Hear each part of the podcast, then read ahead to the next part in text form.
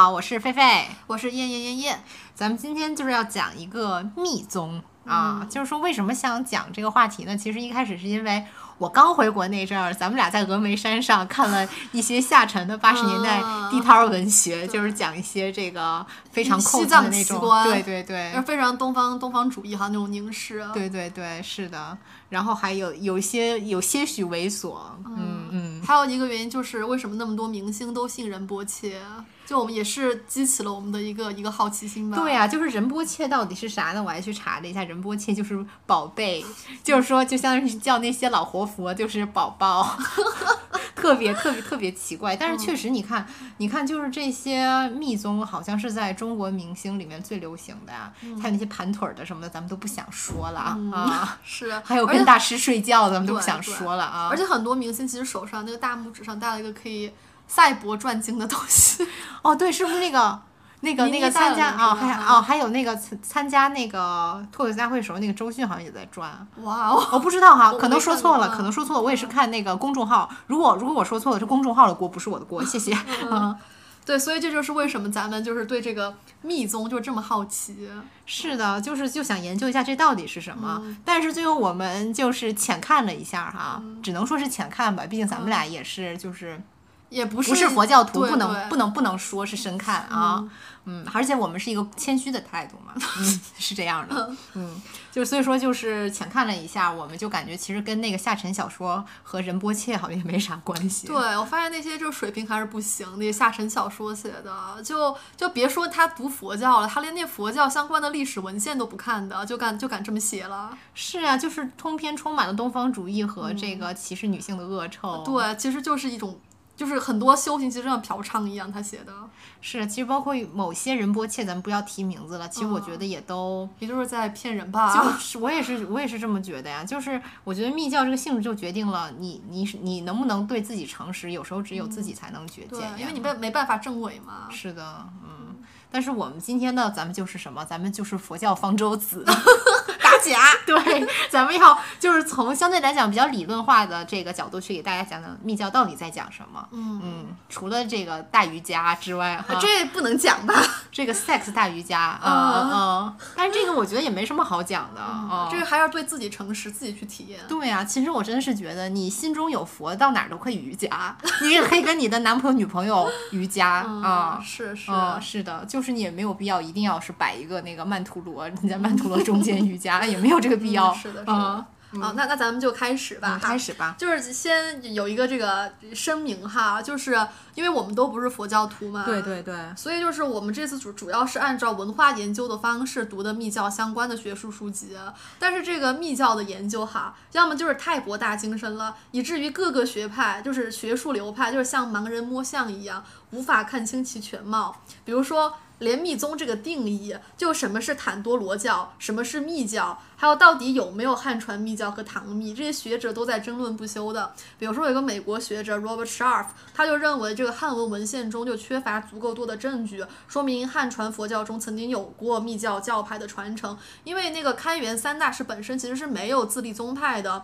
所以他们强调的这个呃密咒啊、陀罗尼的诵念，其实这种这种修行，其实一一开始就在汉传佛教寺庙修行的。内容，还有一个叫 Richard McBride，他认为，呃，密教从定义上说，其实只是更高深的适于菩萨的大乘教法，它也不是一个单独的教派。嗯，但是吧，有些时候我们看这个密教的研究，就是你说它高深吧。它又给人的感觉是，这个学术研究还在非常初期的阶段，就是中国学者就是抄来抄去。我看好几本著名的书里，就甚至出现了一模一样的语句，还没有引用。而有些西方学者的研究水平，就还停留在极端东方主义的凝视下，就是他们把印度和西藏都塑塑造成了一个激情无理性的堕落淫荡的产物。就是最典型的就是把密教理解成这个神圣信赖的水平。嗯，所以接下来就是我们的看法，都是就是取我们所喜欢的，就是合理的，然后并且然后这这种这种文献，然后加以解读。如果听众朋友们和我们理解的不一样，那都没有对错，只是我们看的学术书籍、相信的学术资料不同。对，说到这个，我就特别想再多说一点儿哈，就是我我也不觉得我们是在完全，我们完全不是在用写论文的对，我们是方法去研 anti academia。对，我们就完全是 anti academia，这就是播客的本质。为什么我们这个要来做播客，就是因为我们不想写论文 了。对，是的，是的，嗯就是这样。因为因为我觉得这个这个宗教它是一个流动的体系，它是一个有生命的，你可以看出它是一个在呼吸的、在变化的这么一个体系哈。嗯你要是完全就是说，就像这个 Robert Schaff 这样，就是你给它定义一个这么死，就好像你你用一个枷锁把一个有生命的生命体给框在了一个笼子里一样，就。嗯，其实我们在研究宗教这个，我们我们去看这个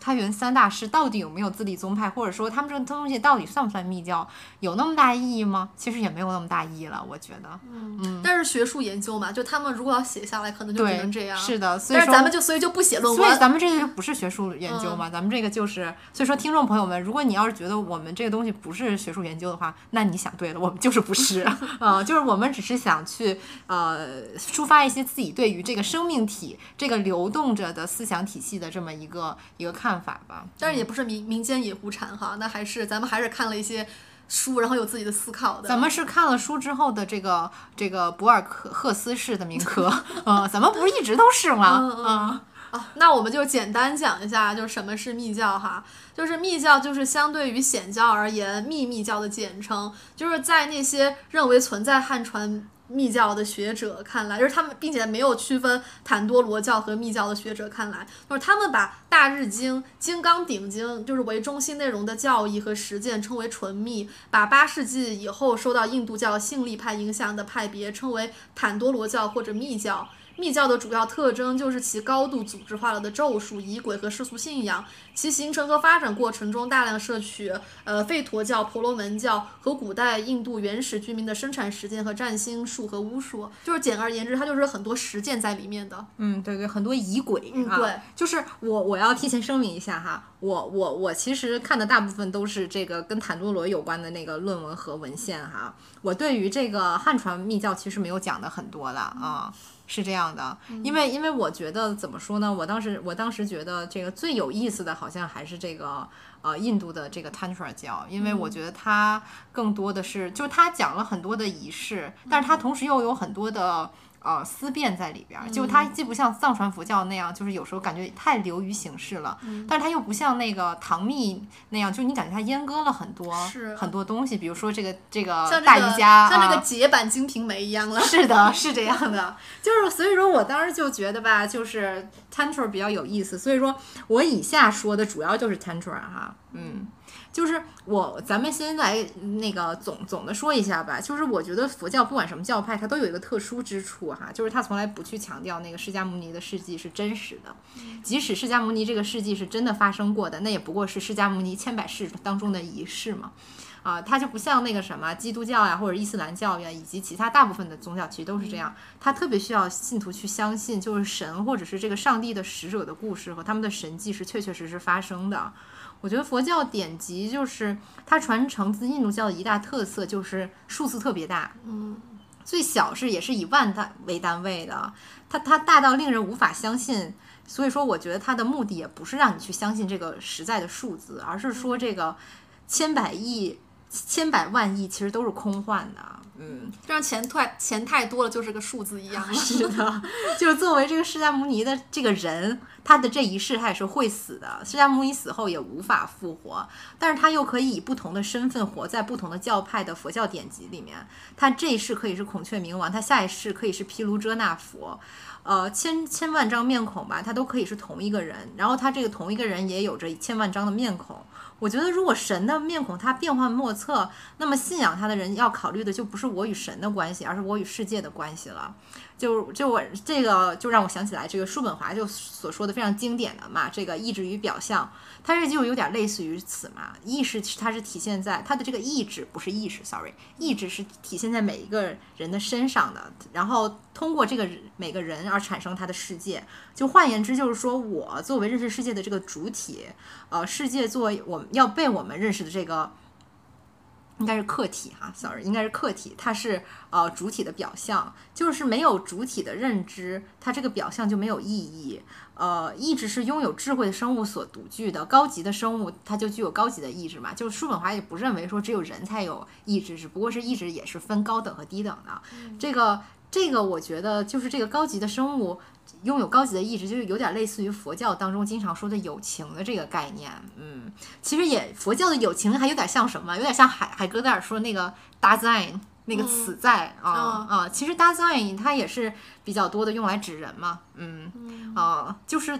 呃 sein 就是 being，就是啊 da 就是一个德语里边一个就像。既能指这儿，也能指那儿的这么一个一个一个一个词，就是一个很模糊的方位词吧。嗯，那非有非无哈。啊，其实我觉得说到非有非无，我觉得其实这些一战以后的哲学到最后的落脚点都是非有非无。我包括为什么薛定谔会产生薛定谔的猫这个概念呢？我觉得也不能不说是受那个时候的哲学的影响吧。所以说有时候我觉得看佛教为什么我觉得比较呃有同理心呢？就是我觉得他其实在回答了很多现代人的困惑。是，嗯，就咱们说回来哈，一战以后还有另一个这个法国老头子伯格森，就他也有一个哲学，就是生命哲学，就是他非常有名的这个论调哈，就是说人有生命冲动，然后生命的本质是绵延的时间，是绝对的延续性，而时间是非空间性的。就其实你看那个时候的人特别喜欢去研究时间和空间的。关系这个也特别佛教啊，哈但是我觉得伯格森他太积极了，就是他认为人的生命是冲动所派生的啊。这个这个人的内在状态是生命冲动啊，人所处的周围世界的内在状态也是生命冲动。我觉得这个有点像什么呢？就是有点像那个 Tantra 佛教里面，就是外在的大宇宙与内在的小宇宙一一对应的关系。就这个。根据这个理论哈，这个佛教就是大宇宙的五佛对应小宇宙的五蕴，就是这一一对应的目的就在于寄生成佛的可能性。那我们如何实现它呢？就是这个 sakti，就是性力啊，这个就是这个，这是一种怎么说呢？用用这个佛教术语说是升起次第。这这个咱们来读一下范文吧。Wood Party Crime 的体验，就是在伯格森那里，就是上帝与生命是同一个东西。这种唯心的或者说是唯实的观点，其实与呃这个 Tantra 佛教倒是颇为一致的。因为其实 Tantra 佛教它其实很大程度的理论也是来自于那个唯识宗嘛，嗯嗯，并且就是说 Tantra 和这个伯格森的这个理论，它都是在描述一个动态的过程，但是不，它是一个非静止的过程。嗯，伯克森的上帝就是不断的生生命活动自由。但是他得出的结论呢，就是说，作为人，我们应该凭借生命冲动去创造世界，哪怕这个世界仅仅是我们的一个表象。这个就与这个 Tantra 佛教有分歧了。就我觉得 Tantra 的小宇宙并不负责去创造大宇宙或者其他有别于自身的宇宙，或者说，我觉得佛教的目的并不在于让你创造一个梦，让你呃投身于这个梦，它是要让你看破生命这个梦。就比如说叔本华也是这样，叔本华就没有这么阳光，人家是个半吊子佛教。徒嘛，嗯，就他认为物质世界就是被意志驱动的，嗯，精神世界就是被这个生命意志，也就是欲求所驱动的，这是一一对应的哈，嗯，但是就是生命是痛苦的，我们的智慧要去否定生命意志才能获得自由，嗯，这个我觉得还挺有意思的。我觉得叔本华这个说我们我我们这个要痛苦的活着这个思路其实也特别佛教，就比如说这个否定生命意志，呃。这个就是怎么说呢？就是否定生命意志不等同于去自杀。就是叔叔本华肯定是不提倡自杀，就像佛教不提倡自杀一样。因为自杀是生命意志的不满足，因此是对生命意志的一种肯定。我觉得这有点像什么哈？就比如说叔本华，一个相信叔本华的人，可能是一个看起来很乐观，但是其实很悲观的人。但是自杀的人是一个看起来呃很悲观，其实是乐观的人，对生命充满向往的人。是是因为他的生命欲求不能满足，嗯。就是我觉得，就是按照这个叔本华的理论，就是说哈，这个智慧的人否定生命意志，是因为他们知道痛苦就是生命的常态。嗯，叔本华的生命意志的理论放到这个佛教的语境下，我觉得就是去寻找一个中道嘛。我觉得中道其实是所有的佛教门派都在寻找的一个道路。嗯，说到这个自杀。我觉得几乎没有任何的哲学家和宗教是鼓励自杀的，呃，这个基督教也不鼓励嘛，对吧？嗯但是就除了海明威这种二了吧唧的文学硬汉哈，他自己只能说是阳有阳刚之气吧，咱们只能说有阳刚之气的人好像就是有少根筋哈，就想的就没那么多，做的是的就比较多。是的，是的，就是这个海德格尔的理论，就是从另一个，就是他他也是从另一个角度去剖析了为什么自杀是失去自由的举动哈。就是我，而且我觉得海格海德格尔说的更更细致一些，比那个叔本华，嗯，但是是我觉得叔本华的就是更佛教一些，就是海德格尔说这个自杀是对死亡可能性的一种非本真性的这个反应，这个非本真性它的语言是这个 uneigentlichkeit 啊，sorry，uneigentlich 德味儿十啊足，，对，uneigentlich 是那个嗯形容词加一个 kite，就是呃，比如说就是一个名词性质，就是一个什么什么性啊、这种的，呃，非本真性就是 kite。啊，没有这个加一个的，就是利息，whatever。因为这个人他是被抛到这个世界上的，就是这个被人被抛到世界，也是海德格尔一个非常经典的一个论述。但就是这个人吧，这个友情，这个 design，在这个世界上除了自杀，就还有对这个自身存在的这个其他的控制能力，就是人有很多的选择啊。简单而而言而讲啊，就自杀，它看似是人在自由选择，其实上它是否定了人可以决定或者怎样存在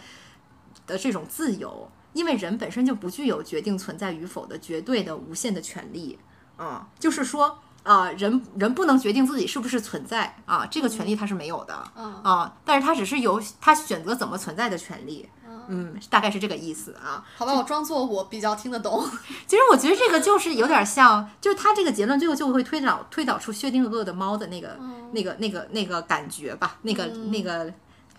那个大概的那个理解吧，就是说。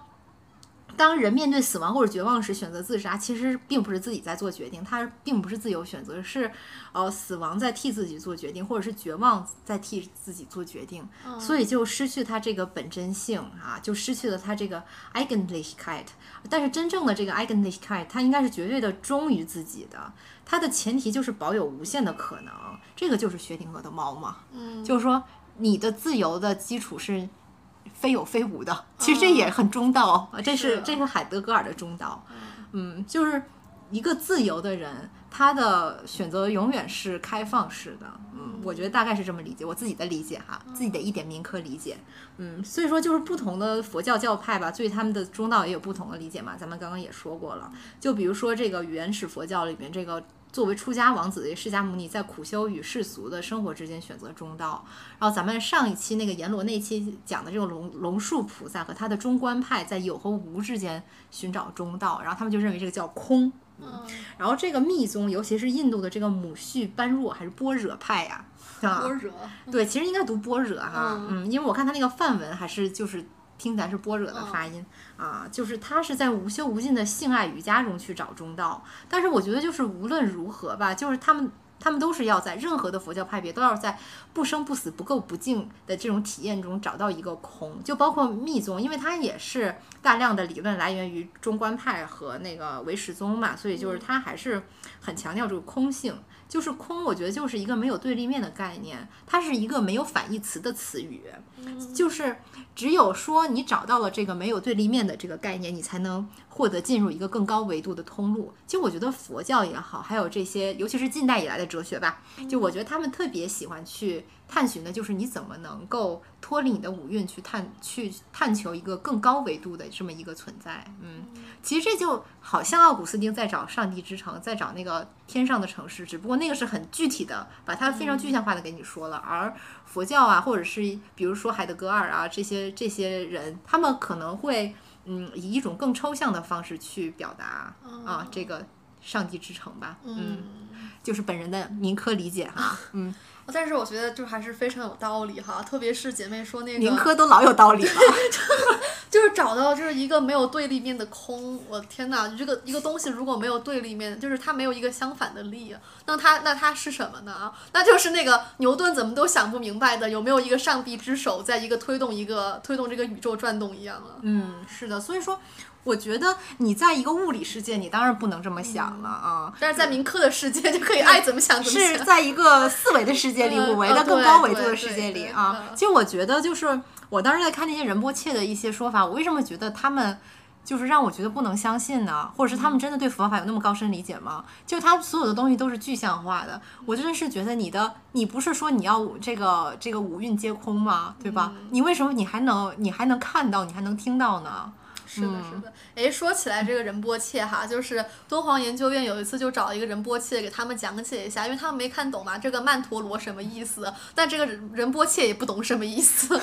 就是的，其实我是非常怀疑，我也觉得大家应该就是呃，在找和尚办事儿之前要多读点书哈。就是和尚来，你要先考考他。我问问你，唯识宗的概念是什么？名名词解释你给我说一下啊。中道是什么意思？你有没有自己的看法？小论文写一下子。哎，那你自己是什么教派啊？你是？大乘还是小乘？大乘八大宗你是哪个？哎，你这些要是不明白的话，那你别给我办事儿。他有没有看外文书籍啊？对，而我觉得现当代的和尚也应该都看点外文书籍了。就是你说，咱们跟海德格尔是不是也可以圆融一下？跟伯格森是不是也可以圆融一下？对啊，跟维特根斯坦这个稍微有点难读，但是其实也不是不可以。咱们。接着说，说回正题。对，因为那个时候的那个和尚不也是看看外文书籍？对呀，那你说，你说人家玄奘，人家外语老好了，就是都是什么语言小天才，什么鸠摩罗什，对吧？我觉得就是就是应该这样嘛。是，嗯。那我们还是说回来哈，呃，说回来，嗯，呃，就是既然咱们说密宗哈，那我们就刚刚这个姐妹也讲了，就是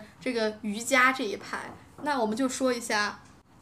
密宗他为什么那么看重法术修行这一套？就是因为，因为在我看来吧，就是可能语言它确实也是有局限性的。或者说语言的发展还没有到能够完全传递出佛教奥义的程度。就比如说，为什么河马虽然是盲人，但却能够把人间的一切就描绘得栩栩如生？除了颜色，就比如说在河马诗歌里哈，洞穴里的羊毛它颜色是酒红色的，大英大英雄 Hector 他的眉毛是绿的。当然，咱们排除这个羊和英雄 Hector 是亚逼哈，就就是他们没有染色，就是哎，不过古古古希腊雕塑都老亚逼了，就是那些啊，就特别的坎原原生出。对对 对，就就是其中一个原因就是河马为什么这么写，就是那时候的人对颜色没有当代人这样的认知，就是颜色只有深浅而没有具体的种类，而缺乏认知的原因就是颜色词汇的缺乏，呃，有红色、白色、绿色这种词汇，但这只是代表颜色深浅，远远没有发展出具体的指代。嗯，再再说一个例子，就是说人类普遍的味觉就是能感觉到酸甜苦辣咸鲜。其实不是我们感觉不到其他味道了，就是光是川菜就有几十种味道，什么烟香、甜香、鱼香、栗味，呃，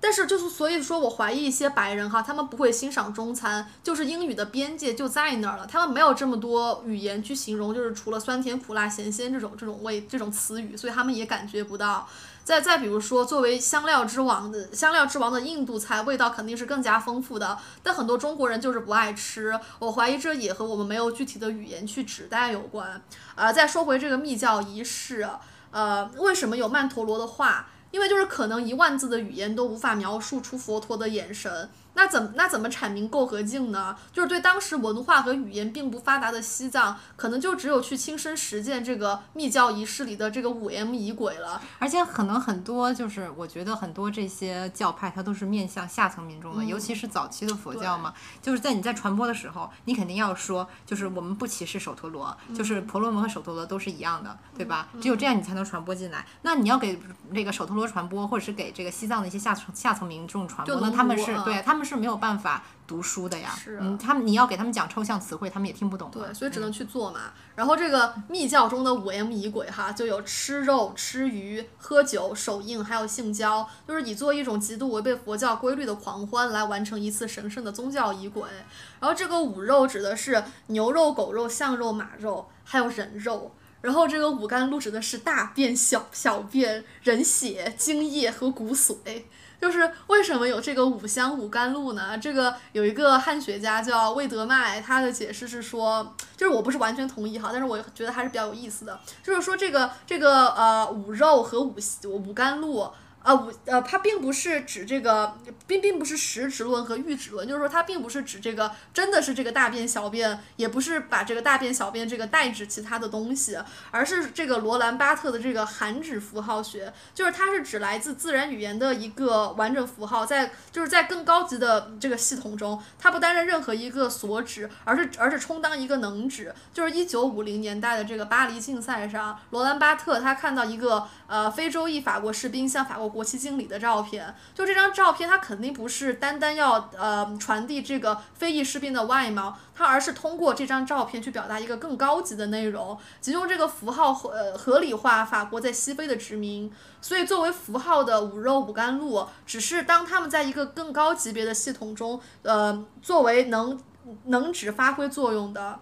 就是五肉和五甘露这两种供养，就表达了行者对于传统的净构二元范畴的超越，得到了净垢无二的觉悟状态。就是以染以染为净，以欲为乐，苦乐一苦乐为一就是大乐，大欲大染才能大乐大安。虽然呃，就是既然净垢也没有区别，那苦乐没有区别，那那这个有无是不是也没有区别了呢？对，其实姐妹说到这个，就是这个苦乐或者净构没有区别，就让我想到，其实那个。倒真的不是所有的佛教里面都会就是强调这个五甘露哈，我就就是大部分的这个佛教其实还是不能的。就就我当时看那个《楞严经》，就是说这个摩登伽女去呃引诱这个阿难阿难嘛，然后这个释迦牟尼就劝他说，这个人的人的身体都是很很很污浊的，就是你看阿难是个帅哥，但是其实其实你敢喝他的洗澡水吗？摩登伽女说我不喝，哎，但是其实我觉得刘亚仁洗澡水也不是不可以啊。我知道，就是那时候法国歌剧就是女演员，就他们的洗脚水老多男的去喝了，真的。那还是还是那那他们还是练密宗的，因为《楞严经》它是一个比较就怎么说呢，横跨杂密的这么一个经嘛，嗯，所以说它它总体上传达出来的观点吧，就是肯定不是全，就是既既不是全是大乘的，也不是全是这个。但是大乘佛教也可以和这个密教它有很多的交集哈，这个不是一个概念上的问题，就是说显密吧，嗯，横跨显密吧，就是显教嘛，嗯，也有很多，密教也有很多，所以说我我觉得从这个角度就会看出来，就是呃不同的呃佛教派别吧，就是有有些是说我就是不能喝洗澡水，有些就是说我我连这个这个五甘露都可以吃，但是其实他们并没有本质上的区别，他们。就是他们都是在以自己的方式去寻找那个中道，有人是在五甘露里寻找，有人是在这个这个极度的捷径里寻找吧，有人是在这个大瑜伽大 sex 里面寻找，有人就是在苦修里面寻找。嗯，我觉得就是他以不同的方式去找那个空，其志一也。对，因为每个个体就是千差万别嘛，每个人适合的方法都是不一样的。对我这个跟你的姻缘也有关系啊，就比如说你是释迦牟尼，那你从小到大你就觉得这些财富、这些美女都没有任何的意思，你看美女都是看枯骨，因为你真的看够了。嗯。啊，但是你要是一个西藏的农奴，可能你真的就是没有办法看破这个东西，那你只能就是咱们就是通过大乐之门，通过瑜伽，对，来这个获得空，可可，但是可能你们最后的结果是一样的。嗯嗯，就是。我就说到这个瑜伽哈，就是我我当时看这个这个比较比较印度的这个 mantra 这个呃不是 sorry tantra 这个佛教哈，坦特罗坦多罗啊，嗯，就是它。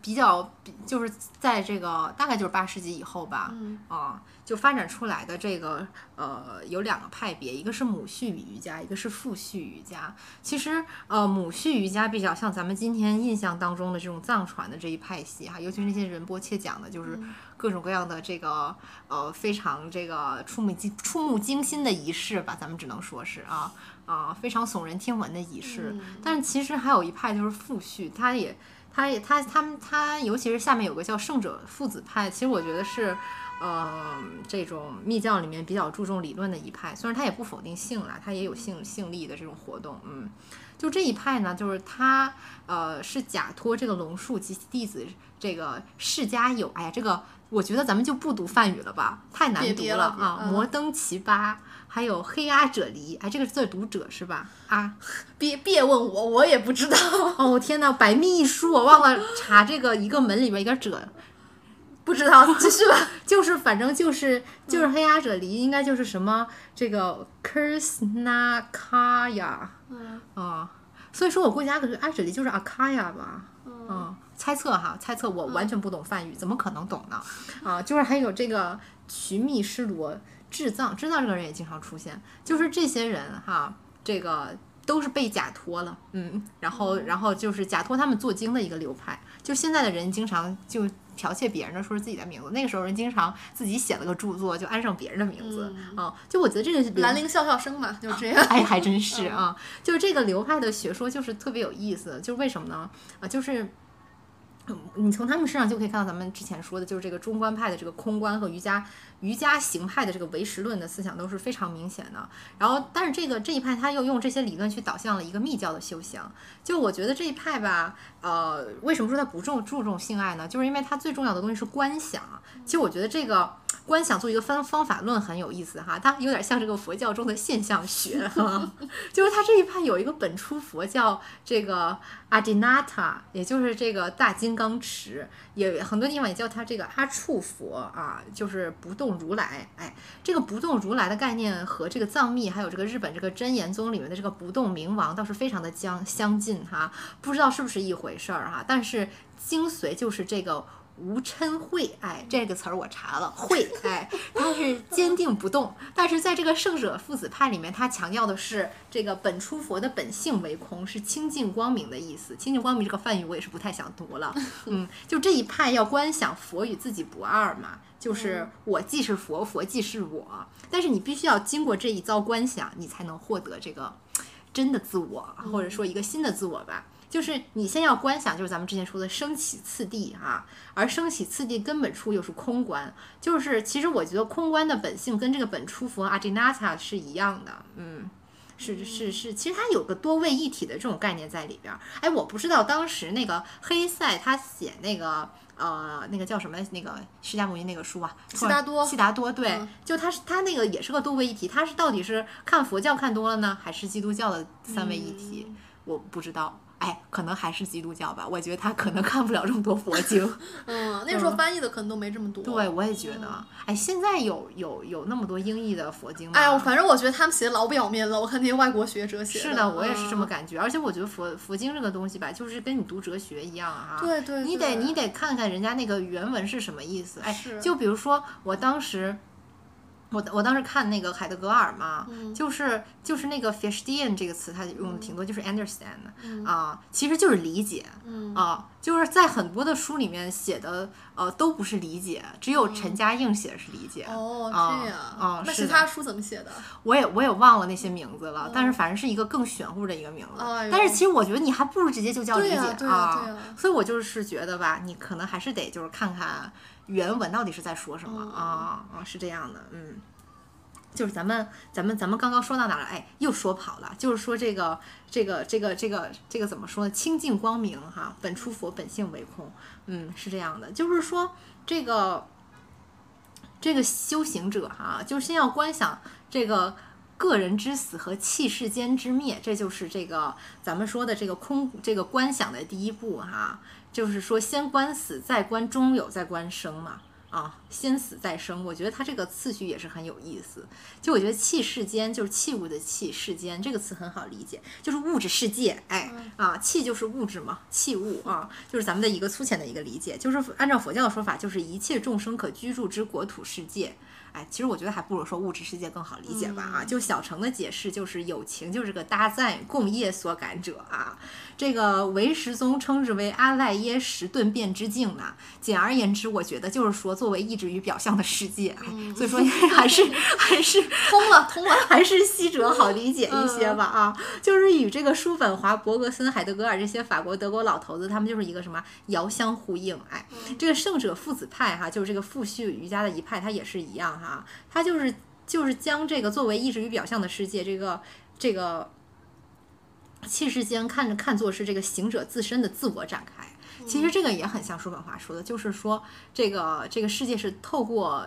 我啊，透过这个主体啊去展开的。因为行者是空的嘛，啊，就是他是他是与佛是不二的，所以说这个气世间也是自性清净的啊，嗯，就是都是空啊。就是这个个体死的时候，就是五蕴融化于清净光明，然后这个我它是融要融化于这个空之中的啊，这就是我觉得这个死亡是开始而不是结束哈，就是在这个地方。嗯，我觉得很有意思。嗯，就是说，就是说，你要先就在这个观想里，你要先死一下，然后你再开始重构自己。嗯嗯，就是我记得他还说什么，就是这个五人死的时候，五蕴融化，就像什么星星云飘散。我觉得真说特别特别好啊。但是我觉得这种啊圣者父子派，就是说强调死亡，他又不是像埃及人那种观念哈，那种那种神话，就好像死之后还有一个非常无穷的盛大的世界。啊，就是就感觉就是生生只是很小的一段儿，然后之后那个死亡才是永恒的。哎，他不是这样的，嗯嗯，就是他他就是更像这个叔本华那样去体会这个痛苦的生命。就是咱们这个行者，咱们也要继续观想自己卑微的一生，我们要 我们要痛苦的过完卑微的一生，这就是佛教的体验啊。就是这个死完之后，接下来是中有。中有也是一个很有意思，就是有点像中阴身吧，这种感觉啊，就是就好像这个死后和下一生之间的那个状态，嗯，就是中有身，但是在这个地方哈，在他们这一派里面，这个中有身就相当于是本初佛啊，就是这个这个。这个最空最清净的这个概念，这个本初佛杰出人，就还没有历劫的人哈，还有中有身，就是基本上就是三位一体。因为呢，这这一切哈都发生于这个认识界，而行者确信自己的本性是清净自自性清净与佛无异的，所以这三者才可以合一。所以说我们为什么说就是。我有时候看些仁波切写的一些东西，某些仁波切，我觉得太具体了，因为你你其实你这些体会都是在认识界发生的，它根本就不是一个你这个三维世界里面可以发生的东西啊。是的，是。嗯，就是这个，其实我觉得哈，就是这一点儿哈，就是说这个本初佛杰出人中有身三位一体三者合一，就有点像博格森所说的上帝与生命的合一嘛。但是我觉得佛教徒他当然是不会去创造世界的，就不会像伯格森那样，就是主动创造我自己的世界啊。嗯，但是我觉得伯格森再多说一点哈，这个人也很有意思。就是我真看他的书，他看他的书，他说就是我作为一个哲学家啊，我是要在用我的罗格斯、我的逻辑在论证的。但是他自己认同的还是你要静观万象啊。这个这个人其实最后就非常的佛教，所以他得了他得的是诺贝尔文学奖。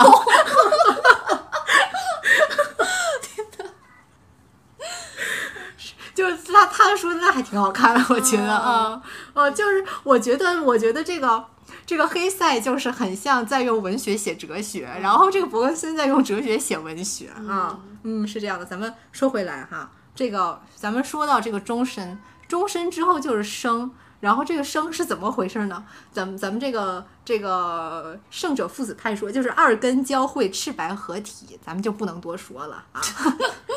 我们把那几个字说一下吧。啊，对，二两个根根根源的根啊，交汇嘛啊，然后它是赤就是红白。就是白白色，然后合体啊，是这样的，嗯，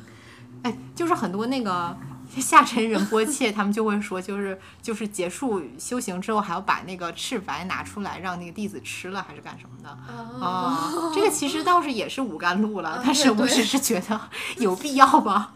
或者说你这个过程当中，你真的能对自己诚实吗？咱们都不知道。哎，嗯，还是说只是这个您爽完就完了呢？我说你自己爽就是你自己去体会就体会，你让弟子去吃就过分了。对，这个就太下沉了，这个仪轨啊，就是。没有意义了，是的，啊，就是你不要去，我觉得真的是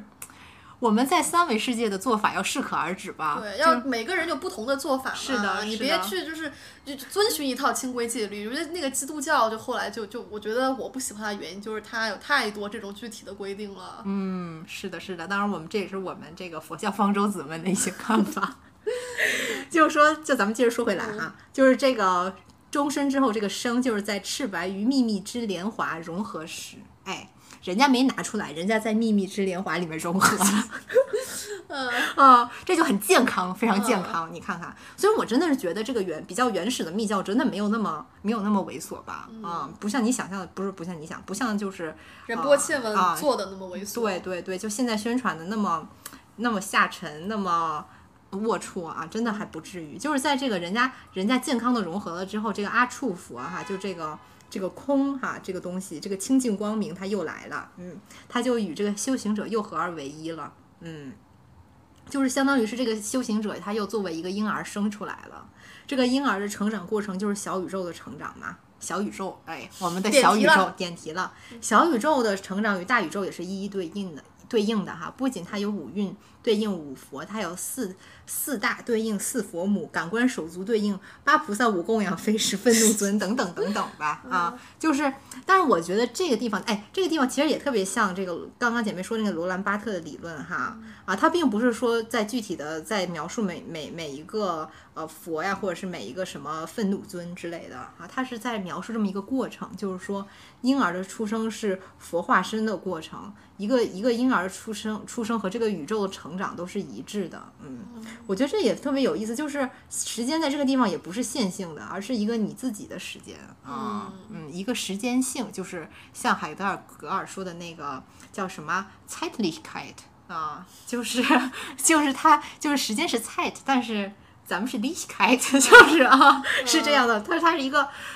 一个一个一个抽象的时间，哎，是这样的一个意思啊，所以我觉得这个也是，也也也是也是佛教让我觉得特别有意思的地方，其实特别科幻啊，嗯，它所有的东西它都是在打破，就是你活在你自己的一个时间里面，对对，它打破了那个维度，嗯，对，就是它它一直在特别强调你在不停的突破你这个三维世界，是的，是的，嗯。就是，但但是呢，就是说这个，此外，就是说我们就是这个行者哈，他作为这个婴儿长大了之后，他体验了这个佛化身的过程，还要通过身加持、语加持、心加持，就要休息一番，他要休息一番之后，他才能显现出来这个一切如来身与心金刚哈，这就就是寄身成佛了，这就是一个完满的过程。然后这些印度人这些寄身成佛的理论呢，就像咱们刚刚说的，也是为了度下层阶级的嘛，嗯，就是。嗯，就好像之前那个摩登家女，她也是一个手陀螺。其实她在那个楞严经里面没有太多的说摩登家女出身，但是还有另外一个一个，应该是一个呃，不是佛本生经啦，但是就是一个比较是那个安世高翻译的呃经，就是非常具体的把这个过程写了一遍。嗯嗯，是这样的，嗯。就是那，嗯，就是就是我看看哈，妈呀，说到说说到说到什么地方了？刚刚说到摩登家女，我又岔开了啊，就是说这些寄生成佛啊，就是因为他们要渡下层人嘛，所以说那个。这些下层阶级就像咱们刚刚说的，他们没有力量，他们也没有眼界去背离自己的欲望，所以说呢，就是这些呃这些高僧就干脆引引他们入这个大乐法门哈，大乐法门，大快乐的法门，哎，就是由这个所谓的贪欲入菩提道嘛，也不是不可以嘛，这就和这个后来藏密以及唐密东传的这个。东密就是日本这个密宗哈，我觉得这个思路正好是反过来的，就是藏密是只有少数大师才可以双双修，就是那些仁波切嘛啊，普通僧人还得守戒，顶多就吃一下人家赤白啊，就这个 这个唐密呢，他我觉得还不如守戒呢，吃人家赤白，这个弟子好可怜呐，就多年的弟子熬成仁波切之后。然后这个唐蜜几乎它就是被阉割的蜜胶嘛，就是这个大搞特搞，它就变成了由这个师傅阿哲利哈，这个阿卡雅哈，直接就传授三蜜，这就算是灌顶了，嗯，就是非常的凑合，嗯，这个日本真言宗开创者空海，哎，染谷将太啊，咱们听名字就是要漂洋过海求取真经的人哈，他俗名还叫真鱼，真正的鱼，True Fish，他还有一个名字叫 The Precious One，哦，对对对。他是那个应该是他的一个什么法号，但是我也不记得那个中文写作什么了。那个真鱼的那个啥，那个真我当时看英文吧，它就叫毛 M A O。哦，为什么叫毛就不知道那毛就代表真鱼吧？可能还是说还是说这是日本日文的叫法吗？不知道，就是日日文音译。那可能吧。但是因为我们俩都是日文文盲，好丝毫不懂啊，就是不不。不知道该怎么办，嗯，但是我觉得不管叫这个 true fish 真鱼，还是叫 the precious one，我觉得还是挺挺独特、挺别致的。是的，就是，而且我觉得特别有意思，说他他他当当他那个还叫佐伯真鱼的时候，哈，他后来就又又叫了空海，然后他渡渡渡海去了这个大唐。我觉得就是命中注定，前缘已定。嗯，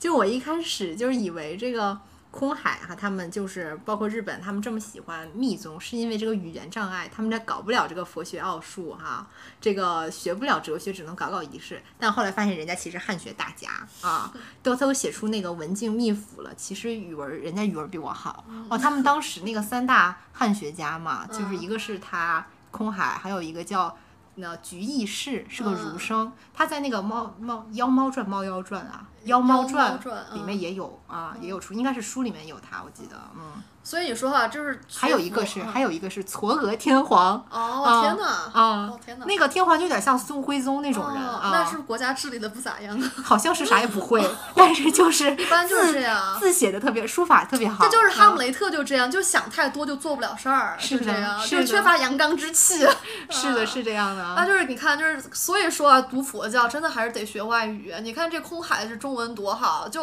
现在人波切就是再起码你你得多学几个语言，是吧？嗯。是呀，所以说我真的是觉得，就是文化要交流，这不流动了之后吧，就是就下沉了。是的，我就很难相信你了。嗯，是这样的。嗯，就是说呢，就是说他在这个这个空海哈，他说回来，他他在大唐遇见了这个慧慧果大师哈，是是一种因缘，就完全就是一种因缘。就回国开创这真元宗，他。他这个空海，他有一个理趣经，也是颂扬这个大大搞特搞的 啊。但是但是呢，就是这些弟子呢，只能被他自己口传心授。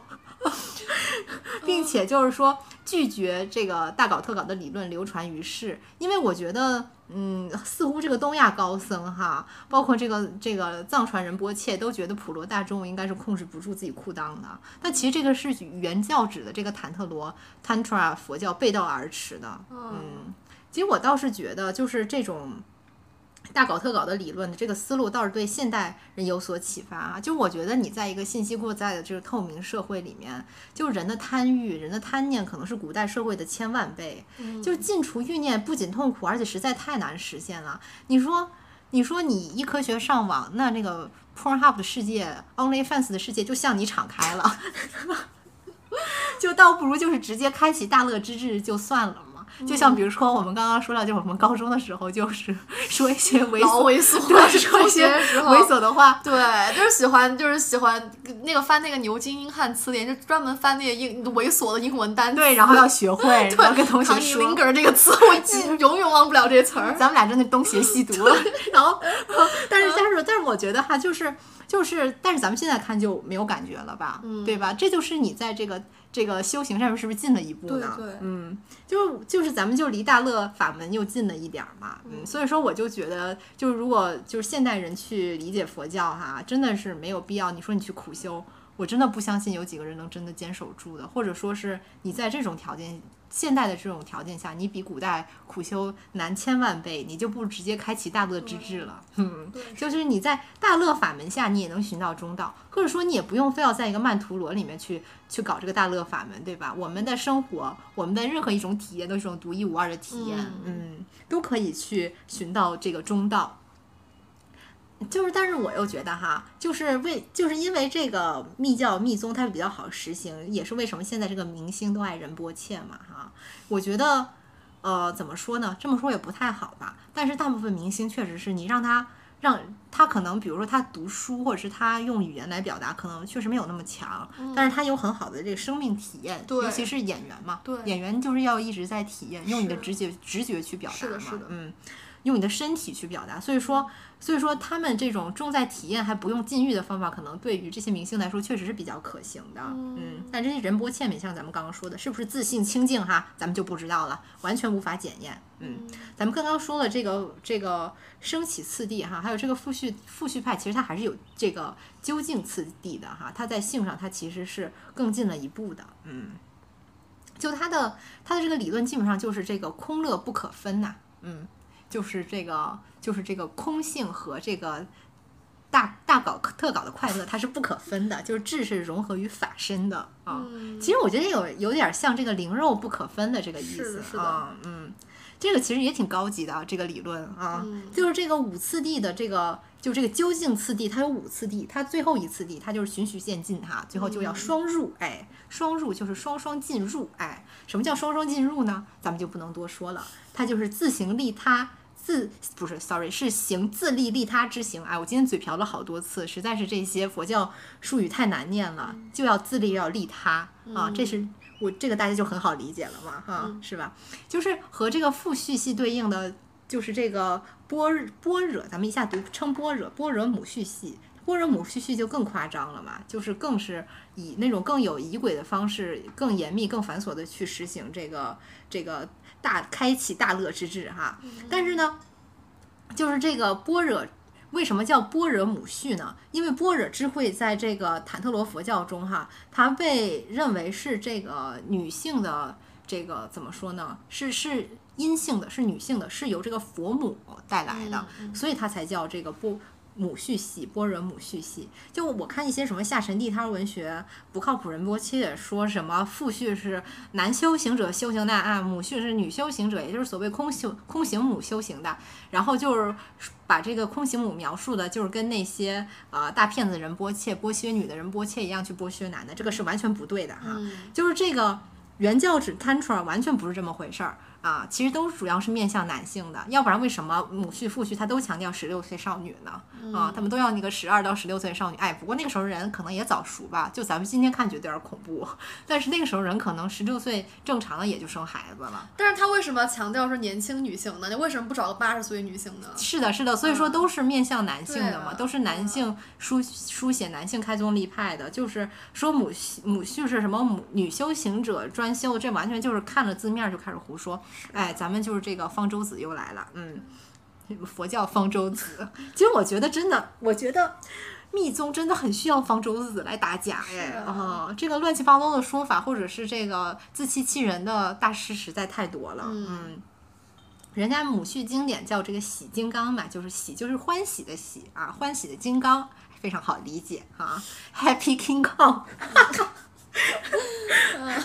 就是就是说就是说这个这个喜金刚它是深受印印度教性力派影响的产物，就尤其是那个到了西藏以后，不是变成了一个这个有善恶两副面孔这个吉祥天女嘛？这个很明显就是佳丽雪山神女的这个化身啊，就是十善十恶嘛，嗯，就是根据这个喜喜金刚这部大经典哈。就这个喜金刚与无我女哈，也有称为这个，把喜金刚称为这个主尊啊，这个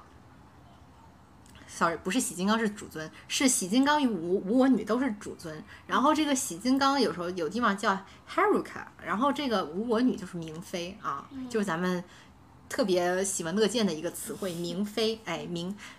那个明亮的明，妃就是妃子的妃，就是在这个。就是这两个主尊哈，在这个空行与空行母组成的这个大型曼陀罗里面，就这个中央哈，他们在搞大瑜伽啊。当然，就是这个它旁边有不同的站位，就有很多的空行与空行母，就是同时在搞，场面一度非常欢快呀，就很像我们在一些这个这个大网站上看到的一些景景象哈，就是。我觉得呢，就是说这种修行，它是为了达最高之乐。最后咱们要实现的也是我们小宇宙与大宇宙的合一。通俗的说，就是这个内外世界相互，就是它就是贯通了、溶解了、融会贯通了，所以他这些人也就寄身成佛了。嗯，就是这个，其实这和就是复续派的这个观想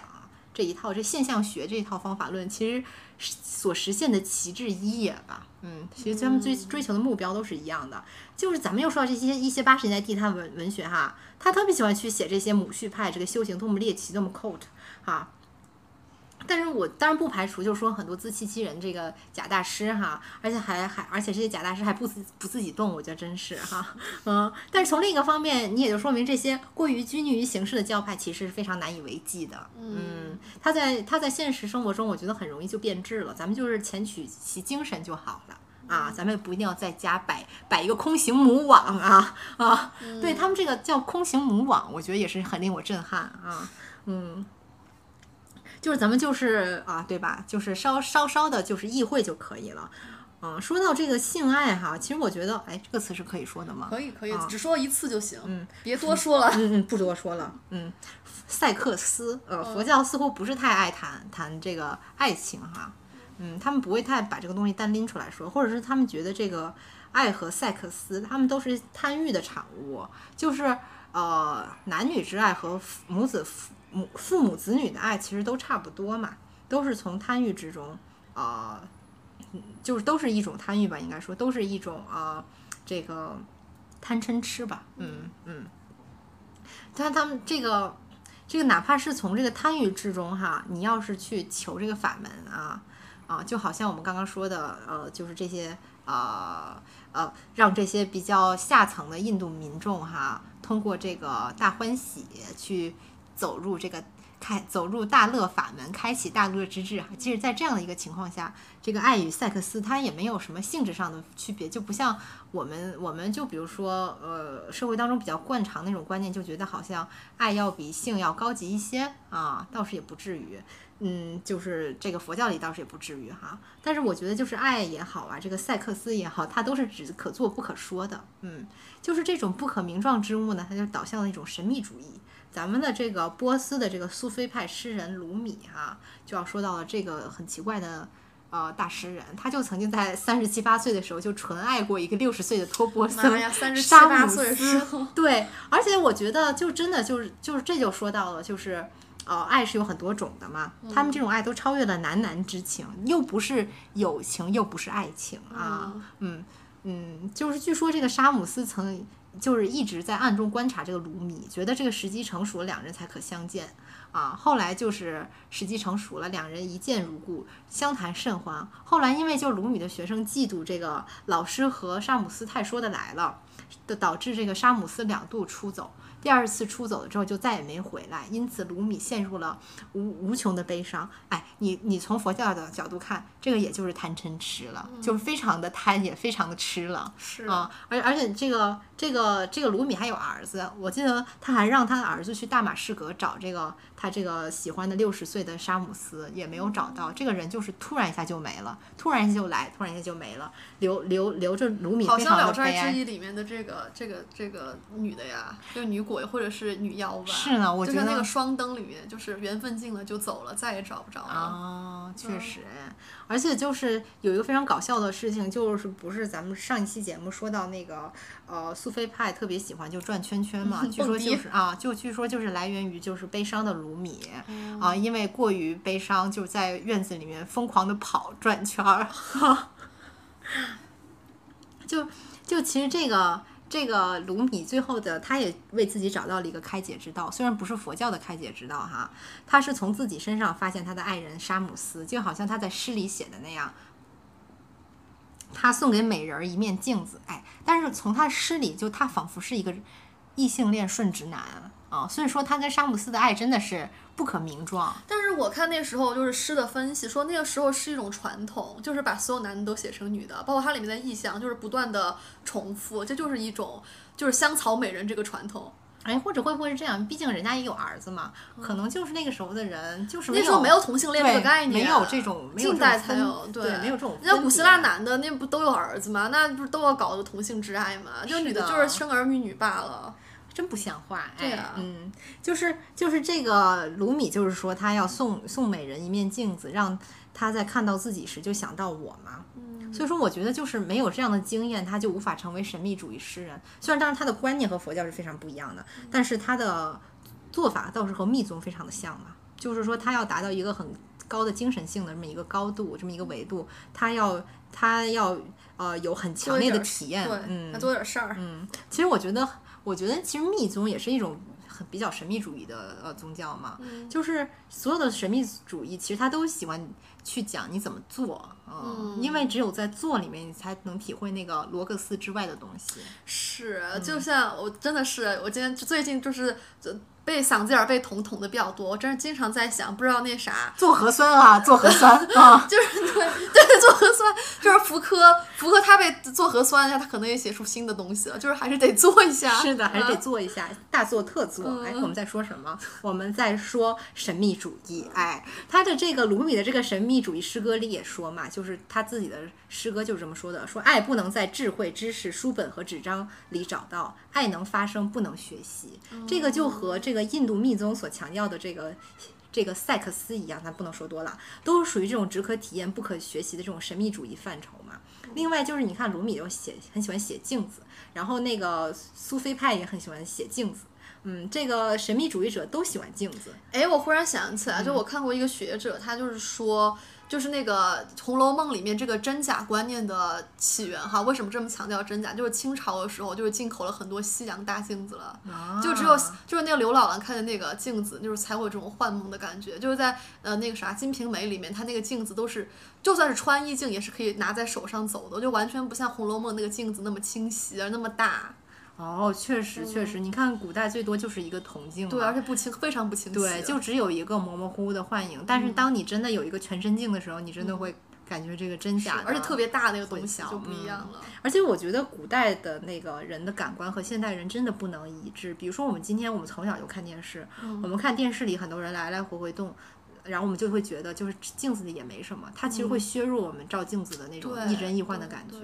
如果说我们从小就是没有任何的呃观看的这种体验这种虚像，对对对，嗯我们一看一看到镜子，我们就会觉得特别震撼。对，就像那个狗看见镜子就会震撼一样。嗯，是的，是的，嗯，咱们说回来哈，就是卢米的镜子，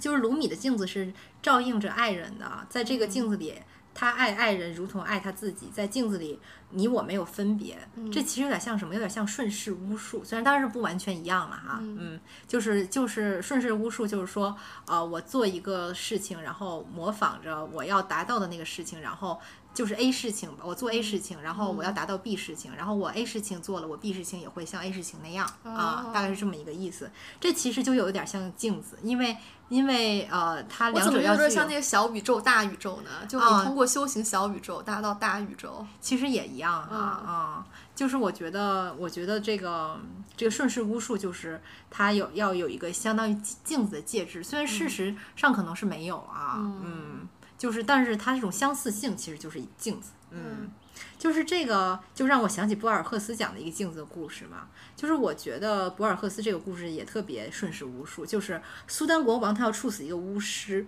巫师临死前表演了一个法术，巫师以墨水做镜像，展现世间万物。镜中出现一个蒙面人，揭开面纱，正是国王本人。然后这个镜中的国王被砍了头，然后镜子之外的国王也死了嘛。这就是这就很顺势无数嘛。啊，就是这个镜子，它是三维世界里面凝固的梦嘛。嗯，我觉得梦也是一个镜子一样的介质。是的，是的。嗯就它是人与人之间相互连接的一个方式，就像我当时看那个哈扎尔词典里面，就是就是它里面就是讲梦，就是说两个两个人就是通过梦而连接，一个人睡了，一个人就醒来，这个人醒着生活是那个人的深夜的梦，就是这这个人这个人这两个人就是彼此活在对方的梦里，哦嗯。是的，嗯，就是诺斯替主义嘛，也是非常一个典型的神秘主义嘛，学派嘛，他们就是憎恨镜子，因为他们讨厌性界性。呃，赛克斯啊，他们讨厌赛克斯，不能多说了这个词啊，也是因为在他们看来，就是呃，镜子和赛克斯的性质相似，因为他们都使人数量倍增。我天哪！嗯，就是我觉得就是你看那个密教，尤其是藏密，他们有很多宝镜嘛，嗯，是。但是我觉得佛教的镜就象象征着色色识，它的本性还是空的。就是佛教的镜子也像博尔赫斯的故事里那个巫师的镜镜子那样，它是反映万物。但是佛教的镜子内里却空无一物，它是空的，它照向人，它没有憎恶，也没有爱意。嗯，卢米的镜子它是创造了爱人之间的连接。佛教的镜子则是告诉你，这个连接也是空幻的，因为如果有连接的话，就有对立；有爱的话，就会有憎。但是空性是圆融的，它是非二元的，它是消解一切对立的，它就是那个没有反义词的词啊、我觉得就是说回对于情爱的态度哈，倒不。单纯是赛克斯，哎，我比较喜欢就是这个《楞严经》的一个说法，就是说想爱同结，爱不能离，则诸世间父母子孙相生不断，是等则以贪欲为本。啊，这个应该不用去解释吧？哈，不用吧嗯，贪爱同滋，就是说贪欲和爱欲同时滋长哈。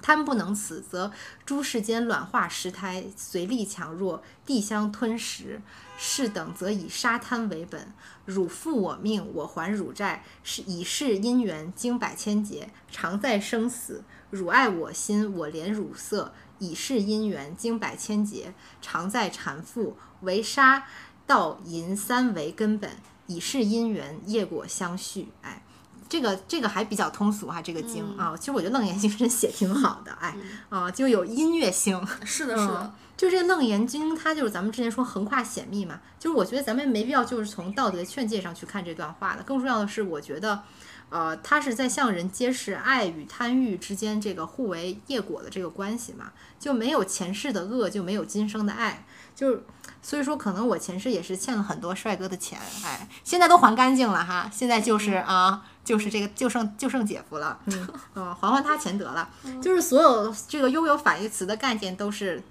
都是一种造业，嗯。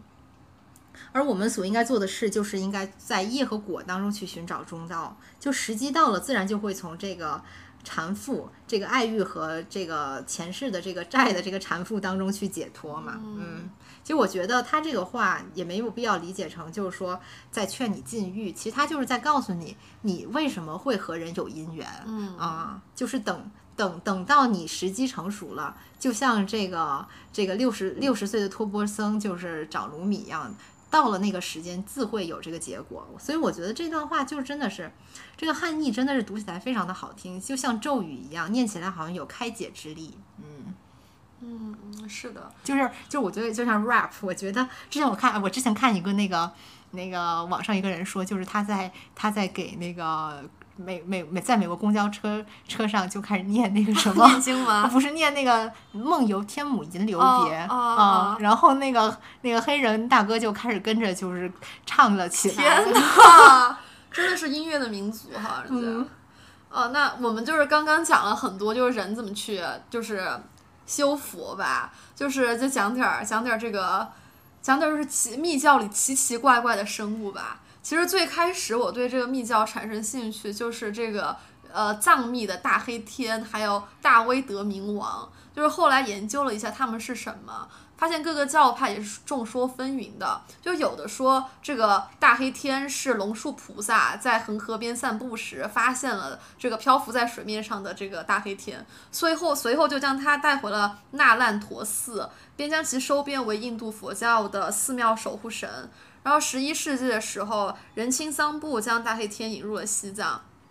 还有一种说法是，大黑天是大日如来降魔时出现的愤怒像。那个至于大威德王是什么，就是。呃，这俩就是藏青色的神，其实长得挺像的，但至于是不是同一个存在，就有些学派说是，有些说不是，而有些说法是大威德明王是无量寿佛的愤怒化身，然后有的说这个大威德明王是文殊菩萨的化身，但是无论何种说法，这些大黑天和大威德明王的形形象总是凶恶愤怒的，他就一反寺庙里这供奉的呃拈花微笑的佛祖和菩萨的形象。就至于为何大黑天会有如此形象，就最直接的解释是，大黑天凶煞的外貌并不是针对信徒的，他的怒气和憎恶就是是针对干扰众生获得幸福的屏障力量。呃，这么解释呢，肯定是说得通，但是我就觉得太浅显了，就它不能满足我的好奇心。就是不过后来我就读到一种。就是关于曼陀罗的一种解释，就是在我看来，其实用这种解释是能够部分阐明大黑天的凶神恶煞的。就我看一个学者叫 David Gordon White，就是他写的是这个曼陀罗，它就是一种能量网炸，就是 energy grid，它象征宇宙中神性与魔道、人道与畜生道的横流，而他们彼此之间相互推动又相互阻碍。然后曼陀罗是一个中千世界，它沟通宏观与微观。呃，宇宙大千世界 （macrocosm） 与个体小千世界 （microcosm）。哦，姐妹就是前几天给我讲小宇宙，就说就说这个密藏里有很多小宇宙，我反应了半天，我说啊，我没读到小宇宙啊，其实就是小千世界。对对，就是这个，就是 microcosm。就是，然后这个曼陀罗，它也沟通了这个人界与天界，然后还有它和曼陀罗的这个无形源泉，就这是一张三维的网闸，就是将呃印度教的无上之神、佛教的佛和这个菩萨等等置于层级化的宇宙中心和这个顶端，而修行者和其他眷众则置身于较低层次的能量网上，然后曼陀罗就由高踞的中心出发，不断向下向外延伸。然后在这个坦特罗的呃序列图上，神力是一种流体的声觉的光感的存在，向下或者向外，通过一系列神、女神或者半神。然后这种神一般是以畜半神一般是以畜生或者魔鬼的形象出现，而注入了这个超圣的大师以及他们的信徒的身上。啊，这些坦特罗修行者都有同一目标，就是与本尊沟通，并且最终啊合二合其为一。就那些啊魔畜生的这些冲动，就首先是被当做是业障的，但它最终会被克服，然后他们呃这些业障就最终会被转化，就呃转化为推动个体不断接近中心之本尊的光明力量。我看那个徐浩峰，他写吴清源下围棋，他就是把棋盘当做这个曼陀罗来写，棋盘中央叫天元，然后大日坛城它是由中间的八瓣红莲向四周扩展，而下棋则是从边角逐渐向中央进发，这个进程是相相反的，就是因为下棋它是人的举动，作为法力末端的人类，只能从曼陀罗的最外层逐渐向中心的佛，就这个。天元靠近，而佛作为天元元，却是由中心向外，像涟漪那样层层传播法力，连接众生，普度众生的。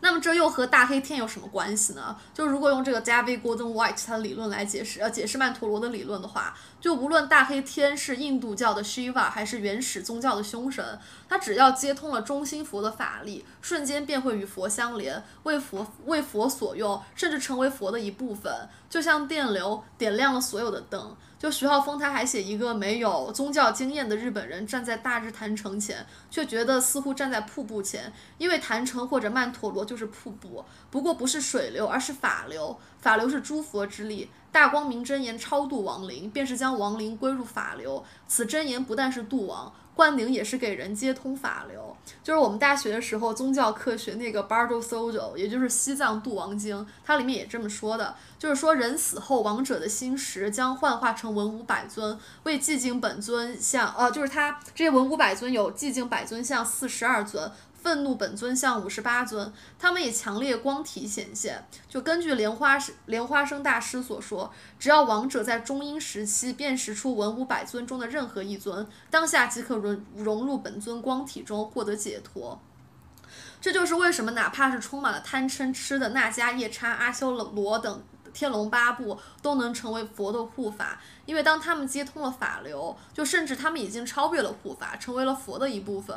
就民国，他无恶不作的军阀都是好佛的，但是现在很多恶人也是好佛的哈，而且他们都是接受不动明王的灌顶，呃，因为呃不动明王他是佛的凶相嘛，就是因为只要接受了灌顶，通了佛的电流，那恐怖的凶神也能转化为无穷的佛法。嗯，就是那个希腊神话里能幻化成万种形态的这个 Proteus，它是最早的海神和河神嘛。不仅是因为水的形态变化无穷，更主要的就是水流就是法流。就作为中心的 Proteus，它触动了水流，那绵延的水便能成为海神的触角，也成为了海神的一部分。就像尤利西斯作为一条时间之流，每一片树影的阴影，每一束日光，都是布鲁姆意识的延伸。万物也成了布鲁姆的一部分，或者就像 C.S. 刘易斯所说：“我化身成为千万人，但我仍然是我自己。”恰如希腊诗歌中的夜空，我以无数只眼观看，但观看之人仍是我。凡人修炼成佛，需要三大阿僧祇劫。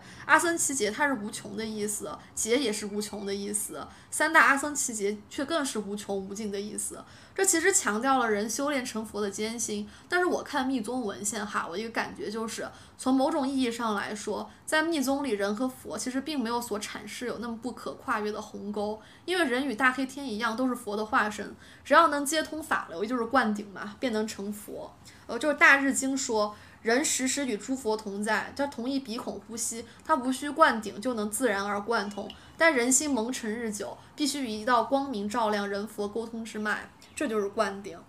灌顶在理论上是不用的，因为人和因为人佛一体，但是在事情上却是必须的。这就是为什么唐朝有二十二位皇帝，但却有十九位皇帝信佛，六位皇帝修行密法，因为密法是佛的自证。其他宗派均是由人到佛的渐行呃渐进修行，而密法是在佛位上直达直正。再说一下为什么密教会充斥着这种凶神，就是因为在密宗看来，贪嗔痴难以斩断，戒断贪嗔痴就像抽刀断水，水却依旧流。所以密宗它就不用断法，它用的是转法，将贪嗔痴化为戒定慧。有就是就像那个鱼和龙都有一样的灵，但是鱼和龙是完全不一样的，鱼灵和龙灵完全不同。所以就是密宗，它不是无，它其实是有的。然后空海就是，就是也是看一个看一个看一个文献里写的，就是这当然我不确定是不是真的。就空海他十九岁来这个呃泰泰隆岳修行，他三十岁离开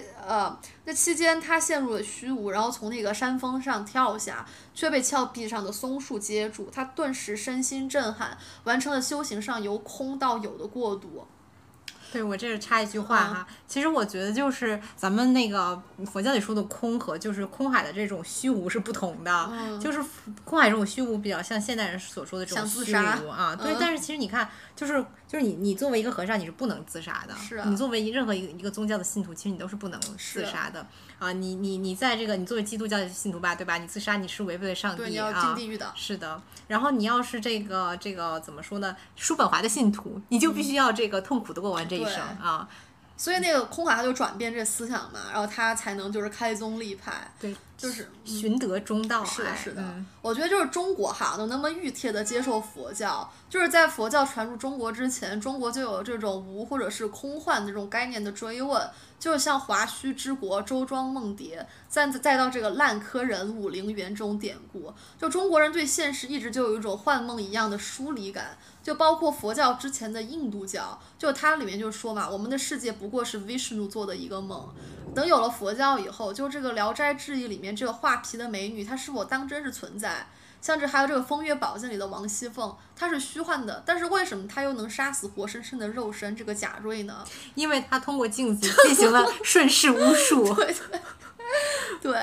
就是就是同样写美女哈，但是古希腊罗马延续下来的基督教世界就很难有这种美女真实存在吗？这种拷问。就《奥德赛》和《伊利亚特》，它很不一样的是，它不关乎于这个民族国家。就是尊严等社会人际关系的这个追问和探讨，就《奥德赛》它更多的是一个个人在海上漫长的放逐，它是非常私人的，然后是个人的心灵际遇。其实这个荷马他能够写得非常意识流，非常梦幻，就所以这个乔伊斯他能够解构《奥奥德赛》，写出《尤利西斯》，但他就不能解构《伊利亚特》，写出一个当代的阿伽门农或者这个阿基里斯。呃，但是就算是。这个能写的很很空幻、很轻灵的《奥德赛》，那这个荷马的笔下，他也是非常沉重、非常拘泥于肉身的。比如说，他写到这个迷失和绝望，这个红粉骷髅就变成了这个露着奶子的赛壬，然后在这个 Calypso 的小岛上，然后代表诱惑和沉湎的仙女，就是连体香都是特别的具体有形。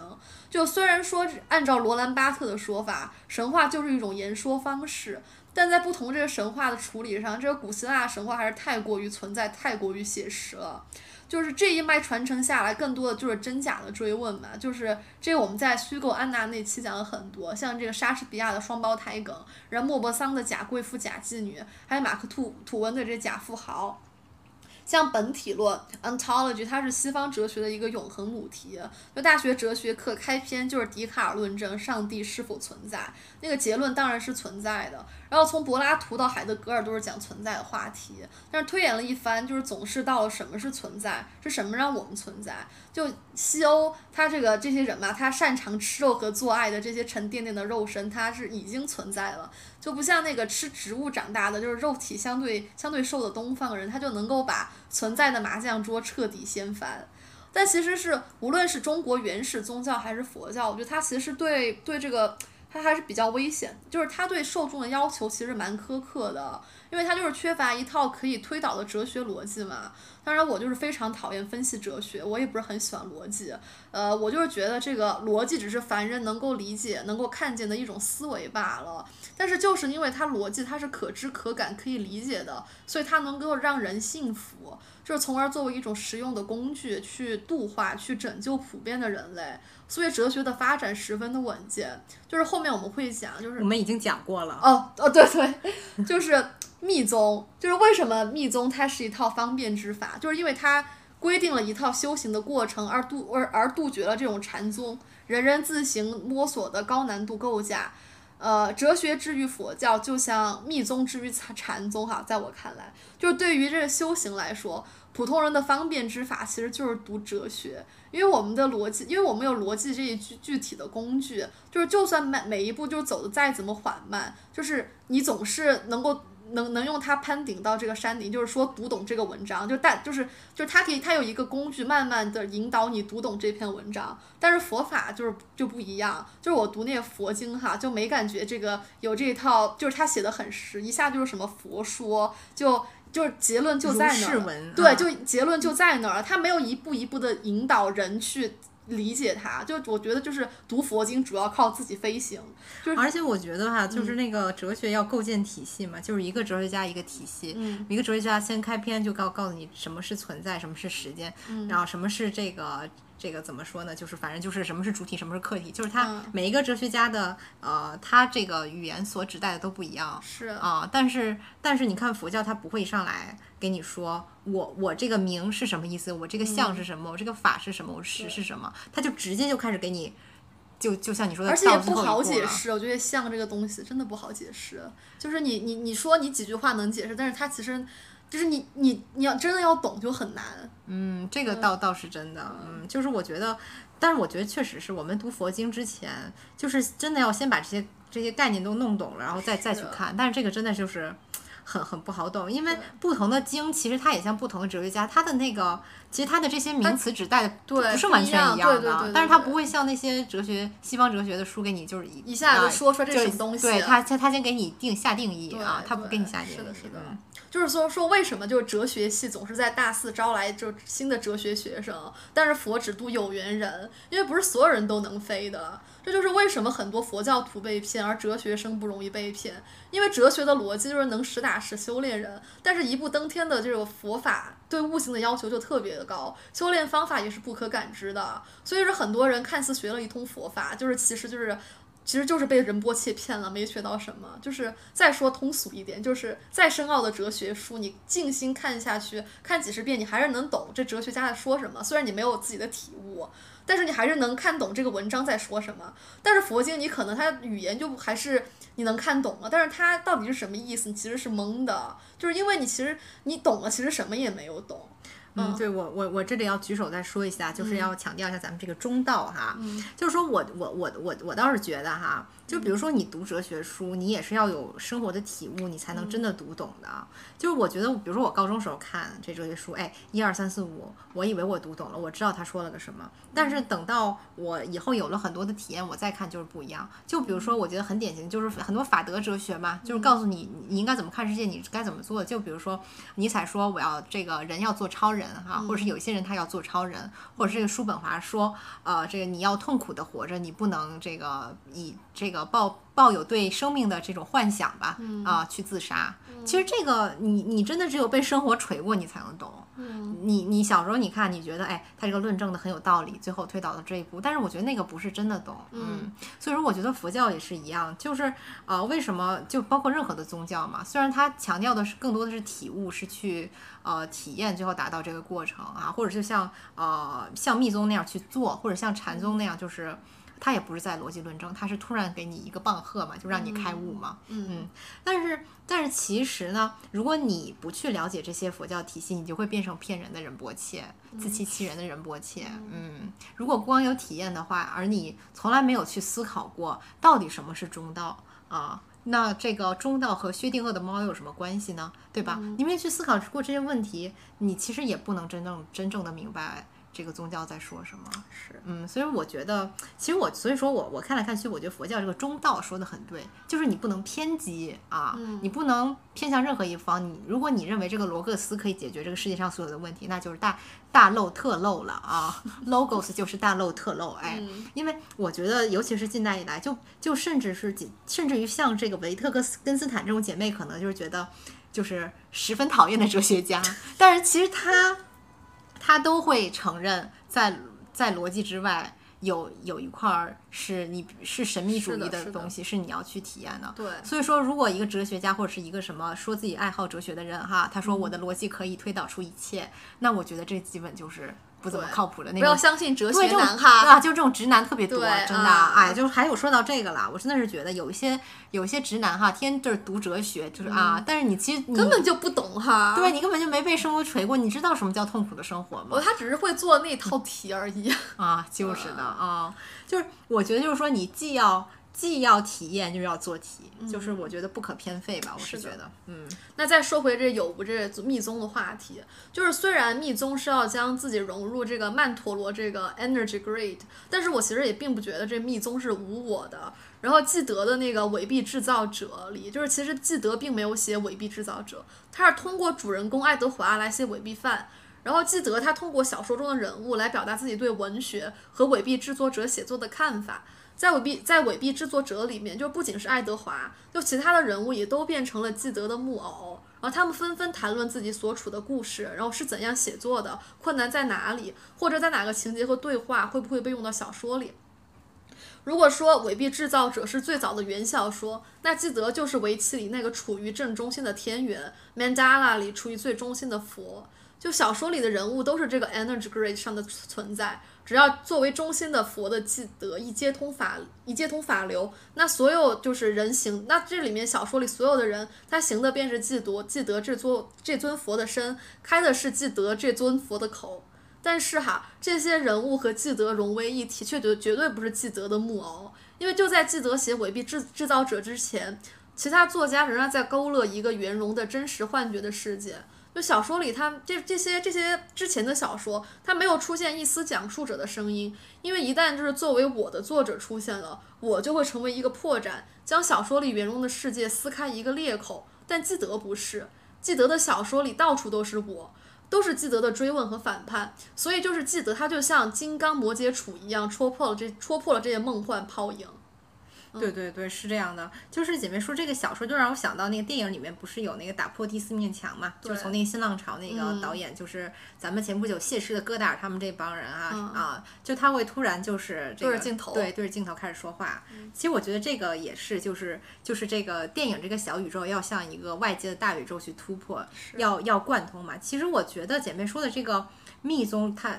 姐妹说密宗不是无我的嘛？但从这个角度上来说，也确实不是了，因为我要与大宇宙贯通，对啊，小宇宙要与大宇宙贯通，哎，小宇宙，小宇宙，小宇宙，哎，要与大宇宙 进行它一个 对，所以说在这种情况下，这个确实确实你也不能说是我，对。就是，而且这个“我”这个概念就不好说，它就不能像西方哲学一样给出一个“我”是什么东西。啊对，就是要靠自己悟这个“我”是什么。对，所以说你看，就是我觉得读佛经的难处也确实在这儿，就是就是这个，比如说这个中观派的我和这个呃密教的我，可能就是完全不一样。嗯，可是大大家不会先定义这个我的边界在哪里。对啊，对啊，就是所以在密宗里哈，就是要接通法流，要融入这个大日如来，就是它其实它不是要消弭我的。就而是像这个爱德华要找到纪德那样，找到一个我后面的这个原我，就是那个元春贾元春的元，这个元就是 meta 嘛，要找到一个 meta 我，真真是那个《红楼梦》爱好者，民俗文化嘛，这就是中国文化的 archetype，呃，就是就是因为那个人时时与诸佛同在，人就是佛，就是我后面的原我 meta 我，而元与 meta 就是佛。诶，说到这个《红楼梦》和，贾元春这个元它也不是。它是不是就是所有那些春的一个 meta？我觉得确实也可以这么理解啊啊，或者是所有的人合起来，就像那个，就好像你把很多剪纸的小人给叠起来，叠起来，最后那个人就是元春。对对。哇哦！而且元春是最没有个性的一个人啊啊，是最神秘的一个人，神秘对神秘神秘主义的元春，对，是那个藏在帘子后面的女人，对，是那个大宇宙的女神，是 的。哎，所以说，也许最后最后真正的《红楼梦》的结局，也许真的还会跟贾元春有什么联系？可能啊，真的是。那继续说，就是就是，所以就是我想到的这个有，就是有，就就是这个。就是有我，就是我有我这个有找到我的 meta，我找到我的原我。当然这只是我想到的有哈，就是但是当空海跳崖被松树接住，从而他的信仰从空变成了有时，我也不晓得他的有是啥，我还没看见别人说，还没看到这儿。嗯。所以说，我觉得他其实，嗯，我觉得他这个有，就是他有了一个原我吧。就前面说这个 meta 我，就是其实就是，我觉得就跟那个复序派说的那个人与佛合一啊，要不二，其实是一个意思啊。而他其实到处都是我嘛，其实他也是像那个啥，像那个草剃素子一样，他的我就是融入了整个宇宙。是的，是的。其实其实说到底还是旗帜一，和中观派最后这个要达到的目的和龙树他们要达到目的其实也是一样的。是的啊，就是龙树。所说的这个这个，他们那一派可能会比较强调所谓这个无我这个概念嘛，嗯啊，可能这个还是指的说要把这个具体的现实的我给消解掉，嗯嗯，而且我我觉得吧，就是怎么说呢，这个，嗯，这个空海啊，他这个他他这个。他这个一开始的信仰，哎，他一开始信的就是空，是吗？他那个书上说对对的就是空。是，那可能他可能一开始是读了很多的那些大乘佛教的理论，不知道。但是应该是吧？那那当时那个日本信的就是这种东西吧？但是其实日本信小乘还挺多的，日本画里面画的都是小乘的呀。哎，但是我觉得密教也不能说它是大乘小乘，它是大乘小乘交叉吧？啊嗯，这倒是啊，确就是密和密相对的是显嘛，对吧？啊，就是大乘和小乘它是互不干涉的对对互概念。不干涉，嗯嗯，而且我感觉密教它有一种性善论的味道在里面你觉不觉得？就是它会非常强调人的人的原初一个那个杰出之人嘛，嗯他就是一个本性清净的，他就是一个空的，他不需要你可能像其他一些。教派，你要比如说你要守戒律，或者是你要这个像净土宗那样不停的念阿弥陀佛啊，最后达到了一个成绩成达到一个成佛的这么一个、嗯一个状态吧。嗯，所以说也我觉得也是基于他对人性的这种信任，所以他才能去说放任人去搞这种大搞特搞的修行方式。我觉得我在想啊，那些就是搞这些人都是婆罗门嘛，那可能就是从小家庭还是比较优越。啊，那倒是也不是，嗯不是因为因为就是就是这个传统的这个比较原教旨的这种 tantra 这个嗯，啊、这个密教它是面向面向下层的。啊我在想，就是就是创造那个人，就是创造这一套东西的人。那释迦牟尼那肯定是啊，对就是那是大王子呢。就我在想，是不是就是对人性就是缺乏，就是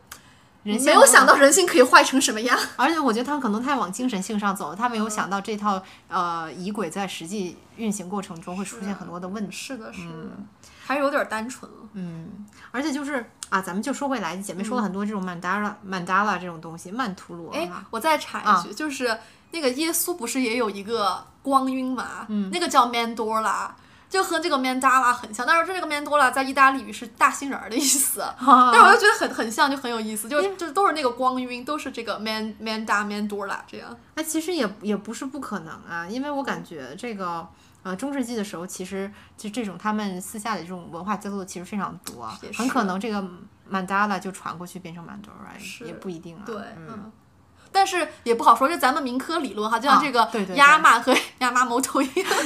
对，亚马和亚麻摩头 经过我们严密的考证，没有任何关系啊。嗯，是这样的，就是，但是这个这个曼达拉和曼多拉不知道哈，嗯以姑被一说啊对，姑且一听。哎，咱们就说到这个曼陀罗哈，就是这个性爱和曼陀罗，我觉得他们的本质都是他们都是咒语。哎呀，你不又又提这个词了，不能提太多。塞克斯嗯啊，就是就好像咱们刚刚之前说那个《楞严经》一样，就是有一种音乐感嘛。嗯，大搞特搞也有一种音乐感呀，就是、哦我们四个字儿，啊，嗯，是的，而且还押韵了，就是两个字儿是发哦，不是，我是说这个行为本身，哦赛克斯这个行为本身它是有音乐感的。我当然就是我我我我觉得它就是我不是在指的赛克斯的声音，我是指的它的它的这个律动律动啊是对，它是一种循环往复的运动嘛，嗯。它是运动的身体的咒语，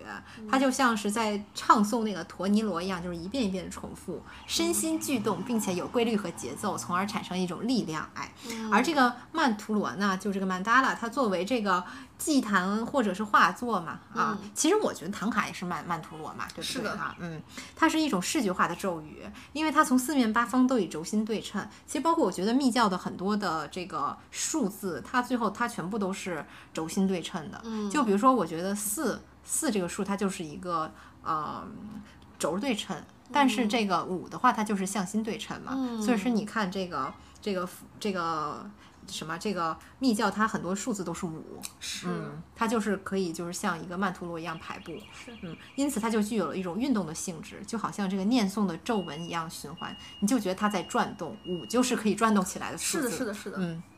就好像衔尾蛇一样，就它是一种无限循环的符号，它是莫莫比乌斯环。就是衔尾蛇这个意象也很有趣嘛，它在埃及的那个拉神的头上转动，就代表了时间的起始与终结。终结，然后他在柏拉图那儿叫这个 Ouroboros，在那那个地方，它是指一个不死之身。在柏拉图的呃理论里，他的哎，但这也柏拉图也挺严苛的，但是我们不能怪他，毕竟是那么久之前的人了、啊。就是他在他的那个那个说法里，他是这个无眼、无耳、无呼吸、无气管，只能不停的环状旋转，自我消灭、自我揭示。然后这个时间上，这个衔尾蛇代表永生，但是空间上却一动不动。其实它就，我觉得这个地方它也暗含了空间与时间的不对等性啊，就有点像我们之前说那个海海德格尔啊，还有这个这个伯格森，他们都是在在强调这个空间与时间的不对等嘛。嗯，就是这个炼金术里面这个衔尾蛇，它象征的是完美啊，就是咱们说到的中世纪，哎，它是一半儿黑一半儿白的，就好像太极一样，它是一种既融合又对立的力量。当然，我觉得最主要的就是它的供能方式，应该非常让炼金术炼金术士羡慕。永啊动机就是永动机嘛，嗯啊，就是这个这个荣格认为它是这个，就是就荣格就认为它就是这个炼金术万物的原型嘛，就是它是衔尾蛇是炼金术的曼曼陀罗，哎，曼陀罗它又回来了，嗯，所以说我真的是觉得，我觉得真不一定就是曼陀罗没传到欧洲去呢，嗯。嗯，虽然说虽然说大规模的使用可能是在那个嬉皮士的那个时候，大家都在家里挂啊，嗯。嗯，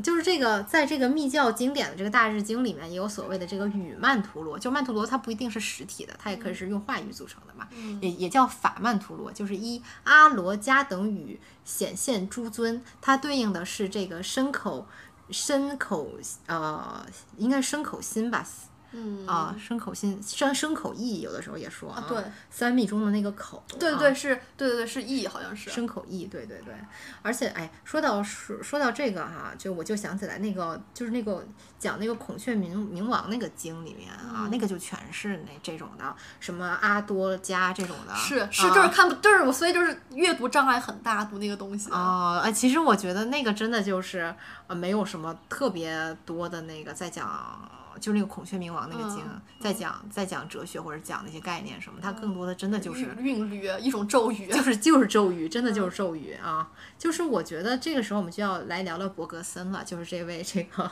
诺贝尔文学奖得主啊。伯格森他有一哎，个，他怎么看待自己最终得了文学奖这个这个事情？哎，这个我还真不知道呢。我觉得可能有点无奈，有点尴尬，这个就是特别像一个喜剧的结尾。但是，但是我觉得就是为什么他得文学奖呢？是因为他提出了意识流，就是我们要讲的这个哦啊、哦内在之我。嗯什么叫这个内在内在之我呢？指的就是没有间断、没有未来的这种意识流，就是意识流是永恒的运动，它没有过去，也没有未来。因为伯格森有一个很很重要的那个概念，就是绵延的时间、啊，是这样的。每每个意识状态内都包含着过去的所有意识状态，又导致了下一个意识状态的产生，这就是一种永恒的绵延啊！这个特别佛哎教，，这个好像那个呀，就是 巴尔扎克他写那个《金驴记》，就是他里面啊就，巴尔扎克还写过《金驴记》啊，就是不是驴皮记还是金驴呃驴皮记还是什么记，我忘了，就是那是我们上理论课，就是写那个就是。金缕记是那个阿普我知道，列是乌斯，是那个是那个写，就是那个梅洛庞蒂，他写过这个巴尔扎克的这个这个，他好像是驴皮记还是什么东西，他就是说这个未来决定现在和过去，我觉得这个有点，当时我就没读懂这个，然后我就问教授，教授说我也不知道啥意思，然后但是姐妹你刚刚说这个还就是这个啥这个阿阿斯阿伯斯。就是啊，伯格森啊，伯格森他的这个意识，他的这个时间的这个绵延，我就忽忽然就有点懂了。哎，其实我觉得巴尔扎克他作为一个文学家哈，我觉得所有文学家都是在或多或少的去研究人的意识的，可能他那个时候就有一种朴素的意识流的观念吧。对其实包括你看，我们看《金瓶梅》里面也有意识流嘛，嗯对吧？那李瓶儿那条线就特别意识流，是啊、就是所以我觉得他很可能就是他意识到了这个问题，只是说他以。未来决定过去和现在这个方式来说，其实说白了都是延绵的时间。嗯，就是我我我我我觉得就是这种永恒的绵延嘛，这和永恒旋转的曼陀罗它就如出一辙了。嗯，它都是一种，它佛佛教也特别强调你去打破这种时间的维度嘛，这个三维世界的维度。嗯嗯，就是就说到这个咒哈，这个咒语咒术，就是它也不光是说是语言的力量，言说本身就是有力量的，或者就是说口的业力嘛，嗯，对吧？就在这个有限世界的存在。嗯，它是它是虚空的，因为万事万物本质都是虚空的嘛。嗯，所以说这个佛呢，他就留下了他的语言。就佛教无一例外的强调的，就是像咱们之前说，就不是在有限世界里做了什么，这个有限气气世间里面做了什么哈，而是说他说了什么。就是你看经就开始了，佛说如是闻，哎，言说它是一种行为嘛，像咱们刚刚说的词语，它既带有本身的意义，它又在循环和韵律中，它构筑了一个新的意义。我觉得做一件事情，尤其是在咱们这个咱们这个三维的这个世界，这个气世间里面，这个有限世界里面做某事的维度它是空间，但是一个人言说的维度它是时间，就这个按照咱们又要引出另一个。人了哈，就是咱们的老朋友海德格尔，哎，他这个世界在世界是这个搭载，就是这个此在本身的这个展开状态，而此在在时间性而非空间性中生存啊。当然这里说的时间性就不是所谓的流俗时间，就是钟表盘上的时间，而是这个 Zeitlichkeit，是就是一种不分过去将来的这种时间概念啊。这种时间概念呢，它也是密宗所强调的，就是呃，密宗尊的是这个毗卢遮那佛嘛。不是释迦牟尼，释迦牟尼生活在的是一个现实的世界了，是跟我们同在的这个世界。但是这个这个毗卢遮那佛，它属于一个无时间的世界啊。就比如说孔雀明王，可能他就是生活在一个平行宇宙里面啊，因为他也是释迦释迦牟尼的一个化身啊，是这样的。就是在海德格尔那个地方，空间啊性与时间性，它也不是对等的概念啊。嗯，我觉得你一旦要聊到这个。呃，这个比如说这个衔尾蛇，这个曼陀罗，曼陀罗哈，这一连串的，它最后都都必然要引入这个空间性与时间性的这个问题啊。就是我觉得是这个空间性，它是在那个海德格尔那儿，他是认为我我自己认为他是觉得空间性是从属于时间性的哈。而在此就是它有一个设置空间的概念，或者就是说 giving space 嘛。从这个角度看，就或许说他所谓的这个。他在解读那个荷尔德林的诗歌里面，他不是用了一个经典的都被用烂的那个话，诗意的栖居，高中生最爱写。对呀，真的是高中生最爱写。但是所以我就觉得，高中读哲学真的是读不懂啊！你就非常浅显去理解诗意的栖居嘛？啊，就感觉就是说，哎，我我是读诗就是诗意的栖居嘛？哎，那可真不是，哎，就是从前时间慢这个。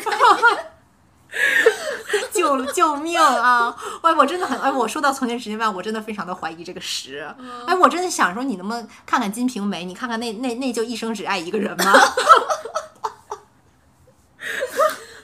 就是啊，就是就是咱们说回来哈，就是这个诗意的栖居是什么呢？就是以语言创造了一个栖居的空间嘛。就是为什么空间性从属从属于时间性，因为语言是附附着于时间性的。嗯。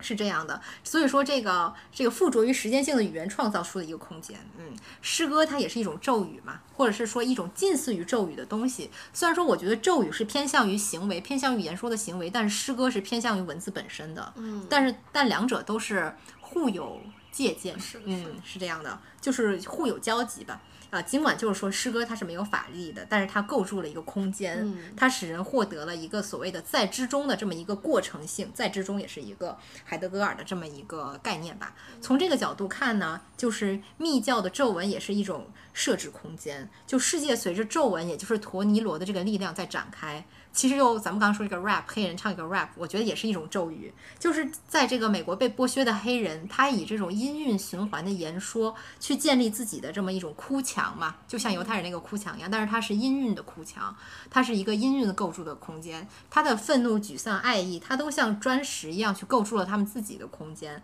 就他这就这一块块的砖石，它具有。既具有它本身的意义，这些文字的意义，就是呃这个 fuck white people 哈，它它就具有这个意义。但是呢，它又构筑了音韵上新的一种意义。它这个，我觉得这就是 rap 的一个音乐性所在嘛。是，哎，说到这个 rap 是一种咒语哈，我觉得就是非常有意思。就是我在想，为什么我就特别不喜欢白人说 rap，就是因为他就是抢夺了这个黑人的咒语，就是黑人他们。他们他们他们自己的哭墙，我就觉得这是一种对，就像你特别伪善的站在一个黑人的哭墙前面哭，对，是这样，嗯嗯。哎，那我们既然就说到了这个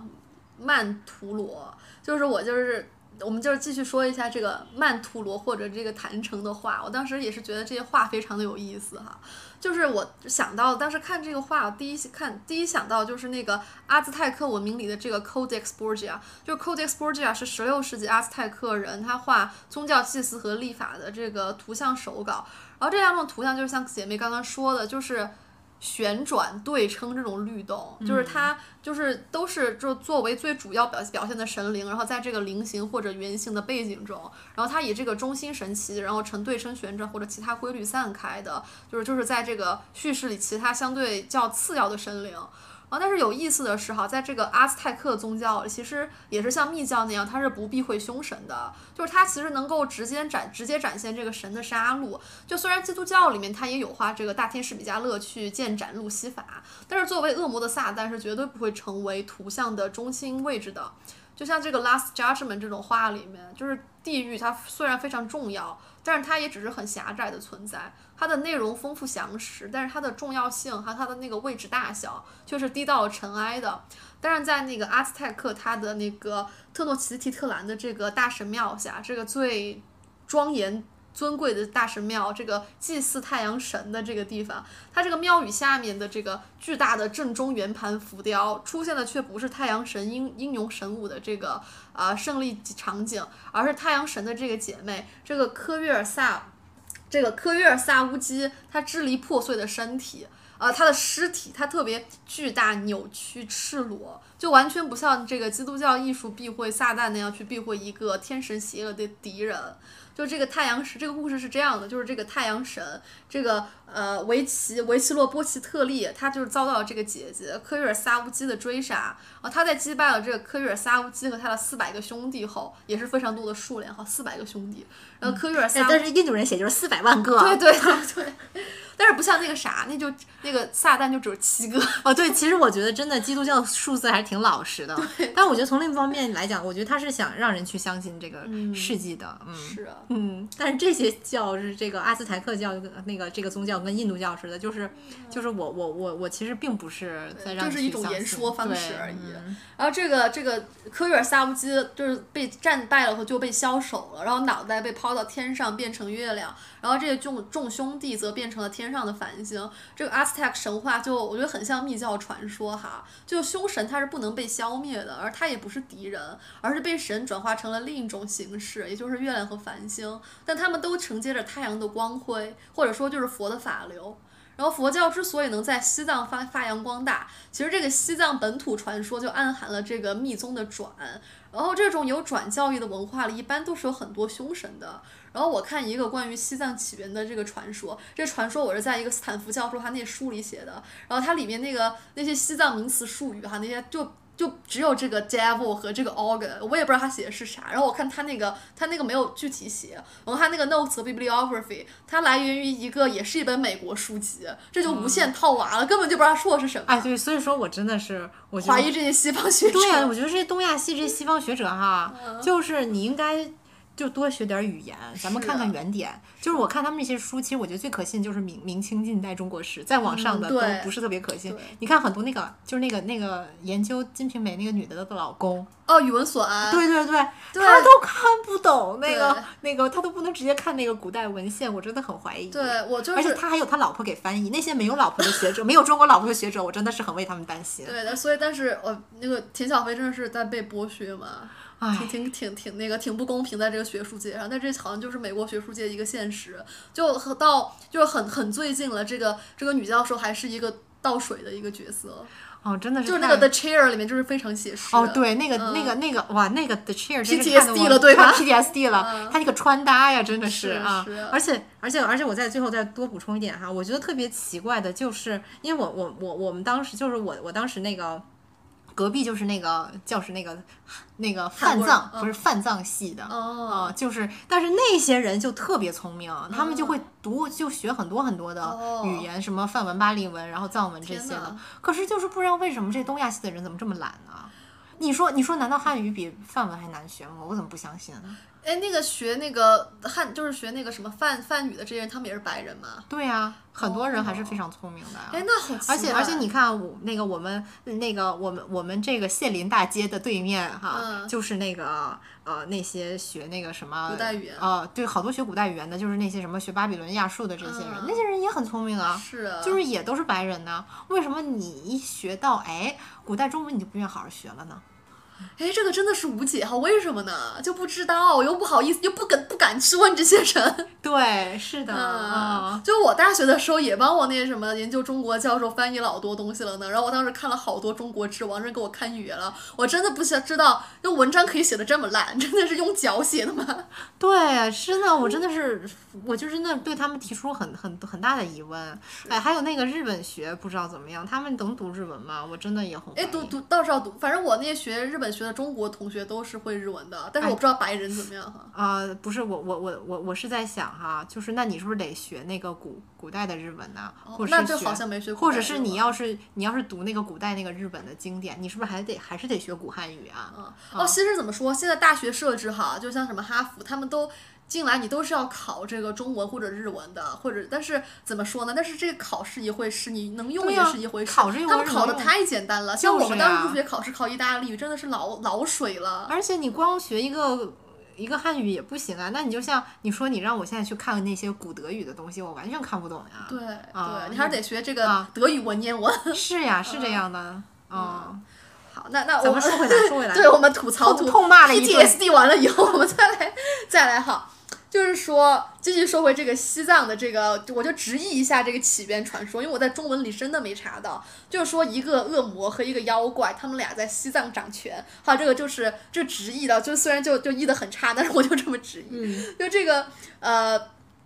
然后这个西藏就是它被称为两个神圣妖怪之地，就 two 什么 two divine augurs 什么这 domain of two divine augurs 什么之类的。我的妈呀！然后这两个恶魔，然后生育了一群吃人的红脸妖怪，然后这群吃人妖怪就渐渐被一代又一代英雄贤王就教会感化，于是就这群红脸妖怪最终就成为了西藏人。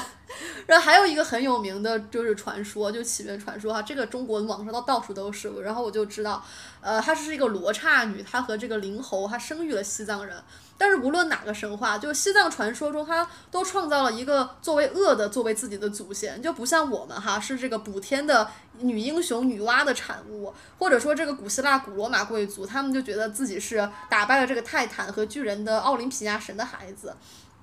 西藏的这种创世传说中，并没有否认恶，它而是教化恶、转化恶。就像太阳阳神，他虽然残暴地杀害了邪恶的敌人，但却将他们转化成了与万物同辉的星月。我觉得这个东西可能跟那个印度教的影响也很有关系吧。嗯，因为因为你看，就是印度教的那个，比如说就是迦利和雪山神域，就是一体两面、嗯是的啊，就是它有很多这种一体两面的神。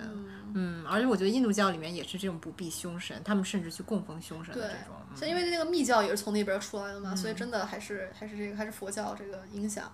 呃呃，不是不是印度人的影响，然后这个这个 Codex Borgia，他还很喜欢就描绘，就这个呃阿兹泰克他的一种画，他很喜欢就描绘这个天空之神克查尔克亚特尔，他是在冥界游荡的宗教传说。就不仅这个 Codex Borgia，它这个图像和密教的 Mandala 很类似，就是连他们在那个地府的试炼也非常像这个西藏度王经。就我那个像那个科查尔科查尔克亚特尔，他是被自己的死对头这个夜神呃特斯卡特利波卡，但这个这个夜神他也不是个凶神哈，他说这两个人就是享有同样大的神庙，还不像这个宙斯和哈迪斯有高低尊卑之分。然后这个科查尔克亚特尔他就是被这个死对头下了药，然后和自己的妹妹乱伦，那他醒悟过来的时候就追悔莫及，然后他就散尽了所有的这个能力荣耀，然后自囚于观察中棺棺材中中，并且自焚。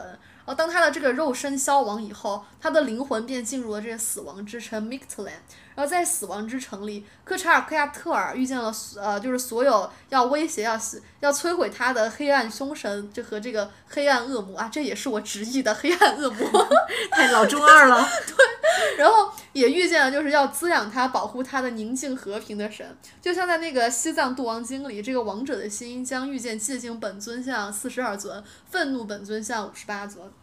然后在这个阿兹泰克神话里，在死亡之城的旅途中，科查尔克亚特尔就分成了两个自己，一个黑暗的自己和一个轻盈的自己。当他完全分开自己的肉身、情感、智慧、灵性以后，他超越了反面的自己，在他涅槃成为金星的过程中，然后他也终于实现了灵魂的圆融。这让我想到金星是不能孕育生命的。姐，金姐，牛金姐牛逼，就是，咱们的老朋友，对对接接着说，接着说，啊姐妹。就是，呃，就是然后那个分裂出的黑暗也并没有被打败，然后被毁灭，而是在这个最后融入了这个完美的灵魂之。完完满的灵魂之中，就像鱼身上的鳞片最终成为了龙鳞，然后就像那个西藏被度化的亡灵，最后都能与佛融为一体。那阿兹特克神话创世神话还有很有意思的一点，就是在那个敌对的科斯卡特利波卡和科查尔科约特尔这俩神，就是他们都是有一次有一有一次短暂的成为盟盟友，然后他们就击败了这个巨型鳄鱼西法克特利，然后最终这个鳄鱼就演化成了地球。而纽约著名的一则都市传说就是纽约最底层的这个下水道里住满了鳄鱼，就是我不知道这种对地表深处的想象和鳄鱼的联想是不是美洲人集体潜意识。对，说到姐妹，说到这个。这个这个一体两面的这个克查尔科亚特尔这个凶神哈，就让我想到了这个是这个是好，这个是天空之神，那个波利斯卡那个什么东西是凶神，但是它不是分裂成两个自己，一个黑暗的和一个清呃，那个但是那个不是他自己那个那个呃对，那个是在是他自己是在地狱中和这个凶神没有关系，就是那个那个他说的是 dark dark side 和 light side，我的天哪，这特别美国，对，就感觉我的 dark side 又显现出来，就是这种我又抑郁了，又 negative 了，就是这种，而且而且他说那个他另外一。也不是那个 bright side，而是 light side。我就不知道这是不是那个，就是像那个古埃及神话里面，最后那个人的灵魂会和一片羽毛去量嘛，去比重量。只有这个人的灵魂比那个羽毛还要轻的时候，才能深入这个，才能进入好的国好的地方。但是我觉得他应该不是重量的这个 light 的意思吧？我我是觉得他是不是觉得这个跟拜火教挺像的呢？光明吗？就是一个阿胡拉马自达这光明之神嘛？是不是这种？我不知道，我不知道。就是就是因为因为我感觉怎么说呢？嗯，这拜火教是特别特别强烈的一个二元对立的一个概念，但是他那个凶神可是不被敬拜的嘛。嗯。但是我就在想，这个被敬拜的这个黑暗的神嘛，嗯，就让我想到那个伊什塔尔。嗯。其实其实他也挺凶的吧？嗯。对吧？在那个咱们两两河流域的老朋友，女权主义 icon 啊，这个这个这个什么，这个苏美尔界的这个女权主义第一人 伊什塔尔，我觉得其实他他也是一个，也算是一个两。一体两面的神吧，哎，但是就是在这个 Aztec，还有我看那个西藏度王经里，他那个凶神最后都会被转化成一个，形成一个灵魂的圆融，就达到一个也不是 light 也不是 dark 的一种状态，然后才就成为金星这样。就伊什塔尔他还是一个凶恶的存在嘛？他是一个既凶恶，但是又能给人带来生育能力的啊，是，但是还是不太一样，对，还是不太一样。这个我就当时读 Aztec 神话的时候，我就觉得，就当时我。我是当时，我们当时是上完这个，呃，但再再批判一句美国，就你知道吗？就我们那一学期，我们那上了什么中亚文、中国文化、日本文化，然后阿兹泰克文化、非洲文化、大洋洲文化，就一一一学期全都给学了。就多语，就是它多么的轻视，还有伊斯兰文化，多么的轻视这些文化，就是东方主义的学科全在一个地方。对对，就全是这样。然后他当时就是我们学了这个。当时前先学了这个非洲非洲艺术以后，我就因为它是完全是这更东方主义的嘛，一个白人凝视，然后忽然又学到这个 Aztec，就有一种如听仙乐耳暂宁的这种感觉，就是它让我就让我想到佛教这种东西，就是像一个没有反义词的存在的一个存在，就是它就实现了这种灵魂的圆融，它也不是这种 light light 和 dark 了，它就是一个没有反义词，对，它就是这个不生不灭了，对对。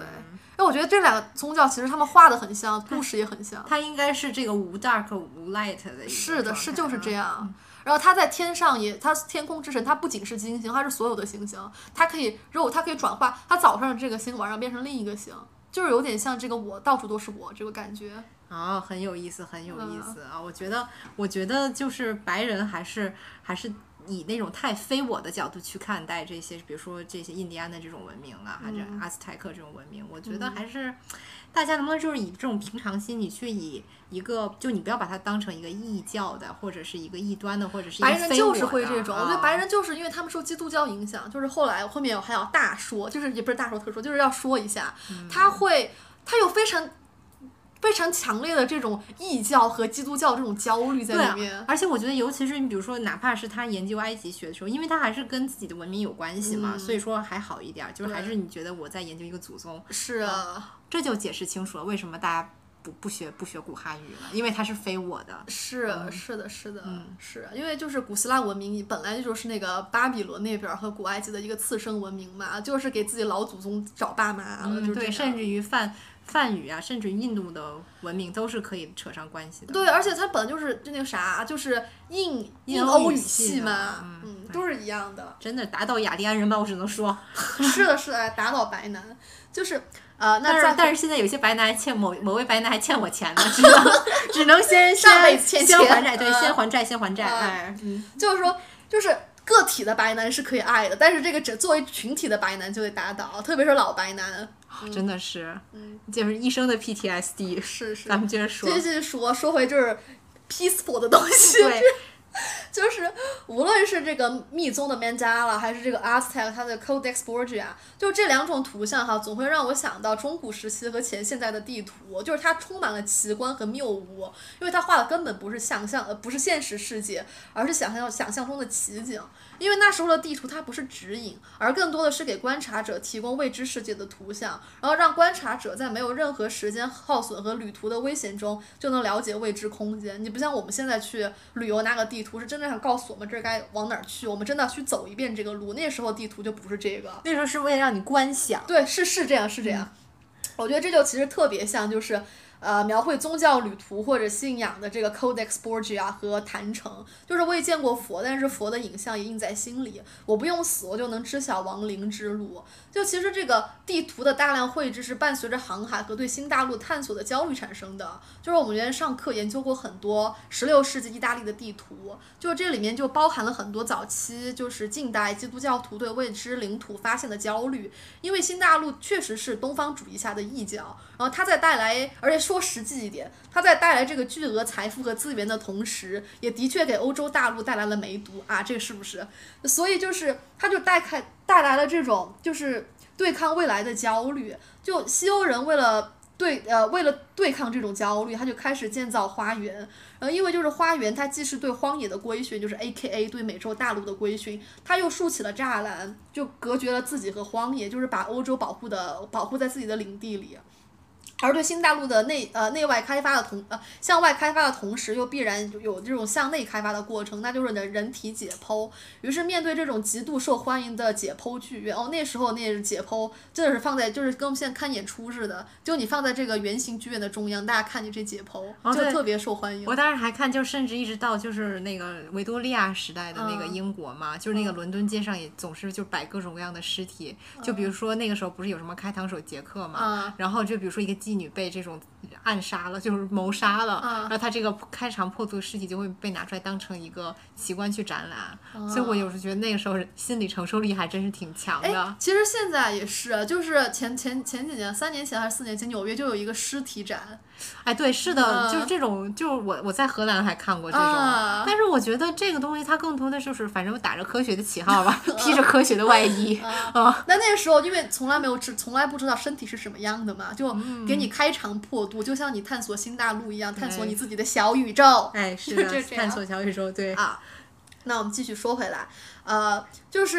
就是人就是对这种呃。人对自己内就是身体的开发，其实也带来了焦虑，就是于是这个人的身体也变成了战场，就是灵魂和肉体在那里，仿佛上帝和撒旦一样在作作战，而向外探索和向内探索其实是一体的，就是为就是为何就是绘制了最多地图的威尼斯，然后在十六世纪建造了最多的花园，并且他的这个威尼斯画派里的画作也屡屡出现这个圣母或者裸体维纳斯在花园或者草地上这个存在的博弈，就有时候是维纳斯，有时候是呃圣母，有些时候是花园，有些时候荒野，有些时候是草地啊，因为这些都是相这些都是相通的焦虑。就其实面对外来的佛教，古代中国人就是他。他他他其实是没有这个老基督徒那种上帝撒旦、基督教异教的这种二元焦虑的，而中国人他没有觉得野地是异教之地，没那么多东方主义凝视。相反，这个文人士大夫就老喜欢去荒野隐居了，就什么终南别院呐、还有这个桃花源呐、所以就是中国人的焦虑肯定不是因为这个异教，然后所以他也没有去需要去需要去规训一个花园，就用花园去规训一一片土地。然后宋明他们那时候人文人士大夫，他面对这个异族的侵略，在在对这个汉族身份的认同上产生了焦虑。然后他们缓解焦虑的方式就是建造园林，然后创造一个自己的世界，就是自己的仙境和乌托邦。这和规训野地也没有什么关系，这就是圈地自萌的一个一个现象。然后他们对呀、不就是那个生辰纲嘛，对对对对对。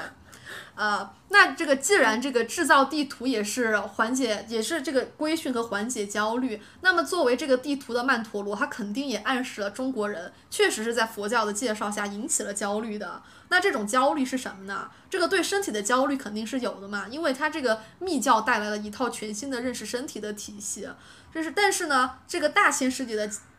这个这个大千世界的焦虑是什么？那肯定不是什么我们的三清天尊要被这个佛陀抢夺权力的这种这种非常基督教、非常中二这种危机感。就因为中国人他信仰的又不是道教。那中国人他信仰的是什么呢？我觉得就是传宗接代，就是通过子子孙孙不断繁衍，一个会死亡的人类实现了永生，因为子孙替他们活着，祖宗又保佑着他们的子孙。而佛教的传入，像这种僧侣的断子绝孙行为，还有佛教传播的这种空无、这种无意义，就直接冲击了中国男性那种深入骨髓的传宗接代的信仰。我觉得这才是中国人真正焦虑的。对，说到这个，我就想说，为什么呃？就是传入中国的唐蜜会被阉割嘛？就是你看那个，其实呃，我觉得印度的密教这个这个怎么说呢？这个原教旨的 Tantra 教的这个里面的大搞特搞，其实它是。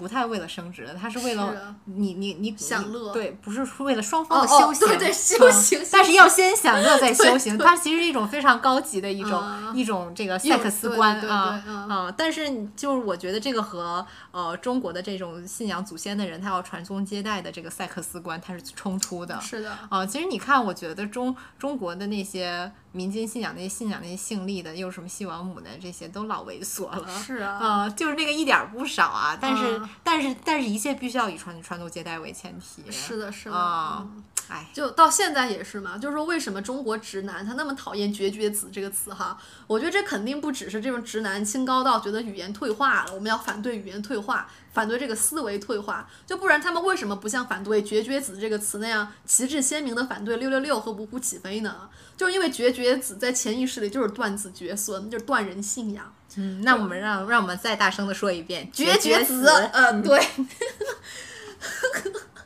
就是那说回这个密教传入以后的信仰危机，那中国人他是怎么怎么化解这种危机，怎么去 gardening 呢？就是文艺复兴时人的 gardening，我觉得就是这个唐朝君主就是靠这个大修寺庙，就比如武则天，他去修白马寺和其他佛塔。当然这是呃肯定有政治观政政治理由在里面，但是从心灵理由上来说，我就是觉得他是化解他的焦虑。然后敦煌贵族就是靠修建佛教洞窟，然后将自己作为供养人，这就是他们的花园建造。因为，因为既然我也想功业千秋万万代，子孙绵延昌盛，那我就让佛祖保佑我，这就是中国人的 gardening。然后他在驯养佛教这片荒原，然后让佛教为我所用。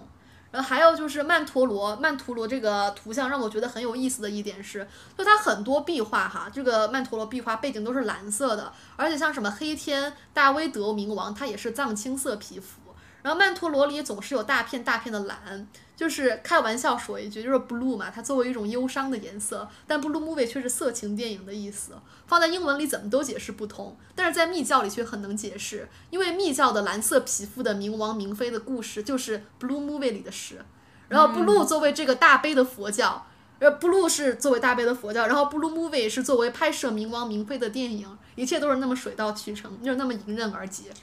哎呦，说说到这个，我就我就突然大大彻大悟了，为什么染蓝色头发比染粉红色头发看起来性感呢？哦，为什么阿黛尔是个蓝头发呢？对，这就是我们著名的这个大拉片，蓝色是最温暖的颜色嘛？啊，就是确实是啊，就是还还真的是这样哈。嗯，那就是再说回曼陀罗里的颜色哈，这肯定有当地矿物质这个这个产量和印度教这个蓝色皮肤这个。威士努神的影响，但我肯定是不满足于不满足于此种解释的。就是那个德瑞克加曼，就是他那个导演，他感染艾滋病后，这个眼睛失明，看见的只有大片蓝色；而博尔赫斯失明后看见的却是老虎的金黄，而这恰巧又是两种宗教的颜色，前者是曼加拉的蓝，后者是拜占庭这个背景摧摧残辉璀璨辉煌的金。就作为相信天堂的博尔赫斯在诗中写道：“随着岁月的流转，其他绚丽色彩渐渐将我遗忘。如今，而现如今只剩下了模糊的光亮、错杂的暗影以及那初始的金黄。而作为一个反基督教徒的男同性恋，德瑞克·加曼却在电影旁白旁白里呢喃：“蓝色是艾滋病的颜色。”我觉得艾滋病这个也比较大搞特搞哈，这个比较密教的这种。哎，也不能污污名化大搞特搞啊。是，就是怎么说？对，不能不不不是这个意思，就是说它是一种会纵欲才会得的病嘛。它部分得病是因为这个，部分，但是母婴也很多，对，母婴是很多的，然后还有血液也很多嘛，就是然后呃，但是那个我看那个白先勇他有一篇小说叫《T for Two》，然后他就是写一九八零年代那个纽约的男同性恋他们的就是一个短篇小说，后来就是本来是一个像镊子一样的青春王国，但是因为后来就是艾滋病进入美国了，就所有的这个一切纽约的繁华都寂灭都不见了啊，就让我想到真的，我真的是觉得。是哪个人非要在那个非洲丛林里搞猩猩？我真的是，怎么这么讨厌？那肯定是白人吧？哎，也不一定哎，也可能是，比如说是某某土著居民搞了猩猩，然后那个白人又搞了他的屁眼儿，呃，或者是他的他的女朋友之类的。但是我觉得不可能有一个女性去搞男猩猩吧？不是，是比如说一个一个一个男土著搞了星星，然后然后得了这个病，然后他又和他老婆搞，然后他老婆啊，也可能是这样哈。嗯，哎，哦，继续说回德瑞克·加曼哈，就是他说蓝色的民族来自于海外海的那一边，不知道是不是阿凡达哈。然后他话继续说，佛佛祖释迦摩尼教导我要轻松的战胜疾病，可是他并不喜欢打点滴。就是这这种蓝色自然和这个 lapis lazuli 来自于这个阿富汗有关，但圣母她也是着蓝袍，而在德而在德瑞克加曼的感知到了最本初原始的眼睛里，蓝色却是异于反叛的颜色。但是我觉得他作为一个英一个英国人哈，这个德瑞克加曼，然后他去认为蓝色是抑郁反叛的颜色，这个我们的这个东方主义警钟又敲响了，东方主义雷达又敲响了。哎，你的你殖民的印度不就是以蓝色皮肤为最高贵的神吗？是啊，是是，啊，然后在那个密宗里面哈，就是十是我们的灵知性，然后地水火风空，然后加上十合为六大。然后密宗认为六大生成宇宙万物，十大无形渗透在五大之中。然后大威德冥王要对抗死亡，为彰显生命重回的含义，强烈了呃强烈了十大的形色。然后为呃，然后这个十大颜色就是蓝色，然后它是星形。就我不知道哈，德瑞克贾曼在死前是不是也是感知到了这个密宗它的十它的蓝色。然后那个周透啊，乔托他也画了很多蓝色。马塞尔普鲁斯特也写了周头的蓝色，就是在呃呃在那个呃在那个呃呃在那个 chapel 里面，就是他就是幽幽蓝的青石壁上就画着耶稣和天使，但是在普鲁斯特看来，蓝是纯净的天空卸去了金灿灿的阳光的服饰，然后蓝色是播下金色的颜色。然后维特穿着蓝外套和黄马甲殉情。如果黄色或者金色是重生，那蓝色便是死亡的颜色。死亡并不让人畏惧，就像那个西藏度王经里，灵魂终于和佛融为了一体。然后是碧海蓝天里那个纯真的潜水员和他的美人鱼沉睡在了大海的深处，他永远融入了拥有美人鱼的蓝色深海中。这蓝色的深海就是他的佛陀。嗯，说完哦，说到这个美人鱼哈，其实我觉得美人鱼跟那个这个人手蛇身的那些呃，对对是古代生物，其实也都是同源，有点像，都是那个鳞片下半身。对对对，都是一种，我觉得其实都是互互通的吧。嗯，你看那个呃，那个苏美尔。那个那个文明里面就很多，比如说是鱼身的，或者是蛇身的，都我我看那个 Mandala 那个画里面，就佛陀他有一幅画里画了两个小护法，就是很小，他在脚下，就是他说是两个 Naga，就两个龙，就是两个人身，然后下面是这个。不知道是蛇尾还是鱼尾还是龙尾的一个东西，其实都是一样的。其实，嗯，对，就是佛那个佛教里可多那个蛇王了，什么？啊，这些的啊，哎，但是佛教很有趣，都是男蛇，没有女蛇。哎，是哎，怎么就那那模糊罗家呢？他他不是美女蛇。它不是，它是大呆蛇。哦，对对对，就是就是这个，咱们一步一步说，咱们下下面就要说大说特说蛇了嘛。就是为什么？就是这个让我注意到这个密宗里的蛇，就是因为密宗有一种护咒嘛，就是也是咒语，就称为这个 parita，听起来像一种墨西哥食物，但是不是，毫无关系。parita，像而且像辣椒，像 paprika，对，像感觉就是 paprika taco，parita。对对对。就其中就是这个 parita 就是这个大量都是这种避免毒蛇的皱纹嘛。但是他们生活在印度，我们也是可以理解嘛，那个热带啊，就是比较有名的，就是像是这个不空所译的《佛母大孔雀明王经》，就是说孔雀捕蛇而食，所以就是引申为它具有这个啊战胜毒蛇的神力吧，嗯，就这个意思。孔雀明王为本尊的这个修法这一套哈，这个经这个空海。啊，在日本就受到了很大的推崇，就是我看了一些书上就是说它具有这种所谓的护国性嘛，哈，就是因为是那个这个天皇啊什么的很喜欢这个。这一套，但是我觉得也有可能，这个跟他们本土这个万物有灵的这个宗教也也有联系，因为这种万物有灵的这个日本本土的宗教，它很强调这种相这个这应该读攘吧，攘灾性哈，嗯，就是啊，就是你看啊，就是去灾嘛，去灾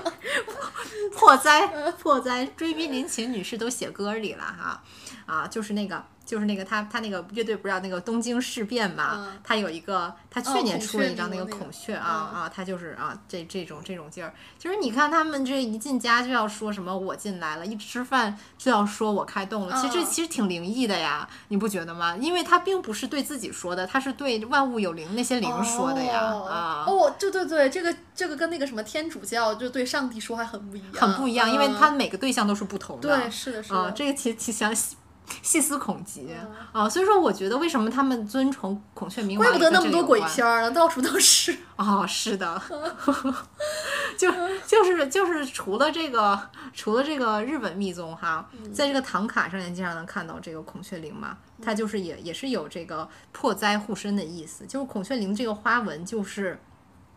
在唐卡里就是说是智慧的眼睛，这么一想，这个视觉效果还挺达利的哈，就跟那个一条安达鲁狗那种背布布景似的。但是我觉得，当然你要你要这个解读他们还是不同的，因为你不能以这种一一对应的关系去解读达利啊。嗯，这个虽然就是说这个皱纹它是密教比较看重的一个东西吧，但是其实这个原始佛教里也有，但是他们的这个思路也很有意思，和这个念咒就是去灾还是不同的。他们的护咒就是。要让人对蛇产生慈悲心，蛇就不要乱咬，就不会乱咬你了。它就它就是这个原始佛教就相信嘛，就是没有一种恶意是不可以被感化的。所以说，咱们在这个咱们的微信群里一贯坚持的也是这个大成女权的态度哈。我们度化所有人。第一呢，我们永远欢迎任何性别的人士加入。第二，在对对这个在群里胡说八道的一些哈人哈，尤其重点是一些咱们就是说顺直啊，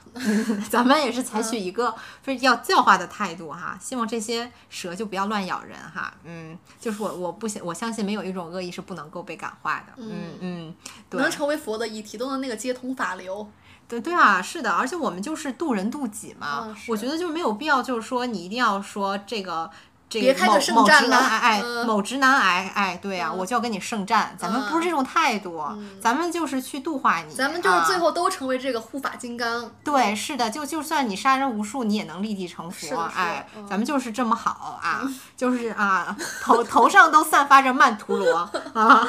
虽然就是说那个蛇呢，它总是以这种邪恶的形象出现哈，但在各种宗教里的这个蛇或者是人或者具有这个人格的神与世世界沟通起来，蛇都总是一个媒介嘛，最。典型的就是这个亚当夏娃离开伊甸园的时候，就是因为蛇。就更明显的媒介作用是在印度教里面，就这个毗湿奴和阿修罗，他们俩把巨蟒缠在脚棒上绞。搅一次就得到一件宝物，最后他捞到了吉祥天女，成了提示你的这个配偶嘛。然后这个藏秘里的这个吉祥天女哈，这她也很爱玩蛇，她的耳朵上挂着代表愤怒的小蛇，然后她另一边是小狮子，我记得就是代表听经，所以这也是一个一体两面的体现嘛，就是你你可以呃虔诚，你也可以愤怒啊。哎，我忽然想到，鳄鱼是不是也蛇的一种呢？我觉得这都是可以互通的吧，鳄鱼呀、鱼呀，或者是蛇呀，鳞片尾巴那种。嗯。嗯，就是这个这个这个这个什么？这个藏秘吉祥天女还有一个五神器之一，就是骰子，它也是以以蛇串起的。通过这个掷骰子决定这个业报的判断啊。其实我觉得这骰子还挺有意思，在那个古代的宗教里面，我记得就是那个所罗门寺庙的祭司，他们身上也挂骰子的啊。我觉得可能都是用骰子去代表神意吧。哦，那个就是有一派的那个密宗里，就是也是哪篇文章里面看的，就是说他那个有一个就是冥王的配偶，他带的是那个骷髅，他是用骷髅去那个骷髅人头当做骰子。哦，这还挺有意思，这还挺好看的。是的，是的。啊，咱们刚说到哪儿啊？对，就是说呢，这个吉祥天女哈，就是她有一个化身是这个自在天女哈，她就是就是这个，她就是手持黑色蛇锁锁住这个被世之人和怨敌，这个就让我想到那个赫尔墨斯，他不是也拿这个双蛇手杖手杖嘛，作为一个商业、商业之神赚大钱哈，还有一个医神就是这个埃斯库拉皮乌斯，就是他就是拿着这个缠绕蛇的手杖去救死扶伤，后来他这一套就被这个。摩西学去了，也是拿这个挂着青铜蛇的手杖去救那些被毒蛇咬伤的人嘛。哎，那个你说到这个救死扶伤的这个依仗哈，就是那个吉尔加美什里面，他要去偷那个灵药嘛，那个灵药就是永生不死的灵药，也是被一个蛇所守护的。哦，对，好像确实是，就是因为呃，蛇它是具有这个蜕皮之后的这个能力嘛，就是在那个时候人看来就好像是重生一样，所以说就蛇就又又往往会被跟这个医治呀、医疗呀就是扯上关系。哎，好像就是这个这个这个古希腊这个医神的这个蛇杖，它也确实就是来源于这个呃怎么说那个两河流域的那个文明的传统，也是从那块儿来的。嗯，我当时问教授，教授说他也不知道，就是。但这都是孤辈一说哈，可能、可能可能教授就是也不敢确定吧。对，因为教授他们写论文还是跟咱们这种民科很不一样。对啊，所以说咱们就是流动的生命体，这个好处就在这儿啊，咱们就是这个 anti academia。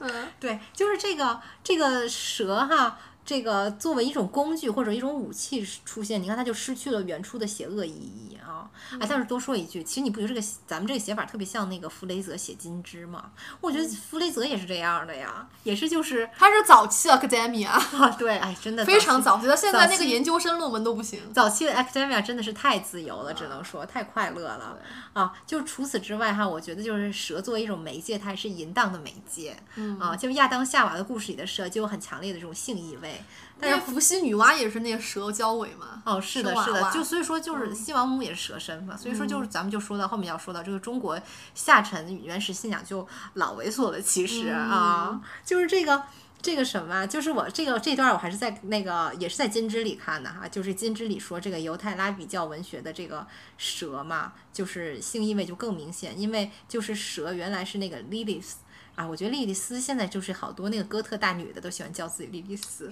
就她原来是这个亚当第一任妻子，然后与亚当一样同为泥土所造嘛，嗯，但是后来因为莉莉丝要和亚当这个搞这个女上位，亚当不同意，就跑出去这个伊甸园和这个。伊甸园外的天使魔鬼就是大搞特搞，因而被上帝放弃，最后又化身毒蛇引诱夏娃吃禁果。其实我当时看这个故事，我觉得还是有点奇怪的，因为你想，亚当没吃禁果的时候，他没有羞耻心，但是他却不能接受女上位。我只能说他真的是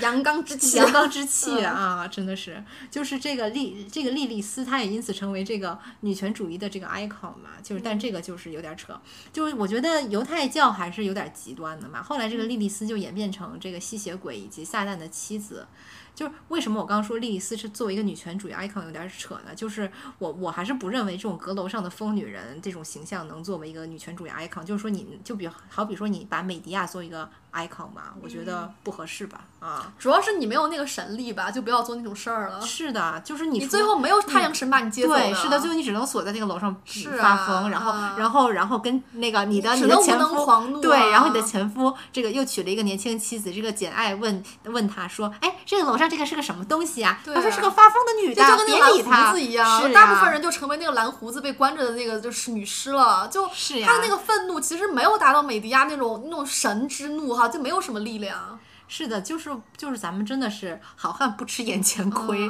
而且换一个角度说，我觉得你不要总是去推崇这种，嗯，哪怕是一个作为一个符号的这种风的女神啊这种形象，因为。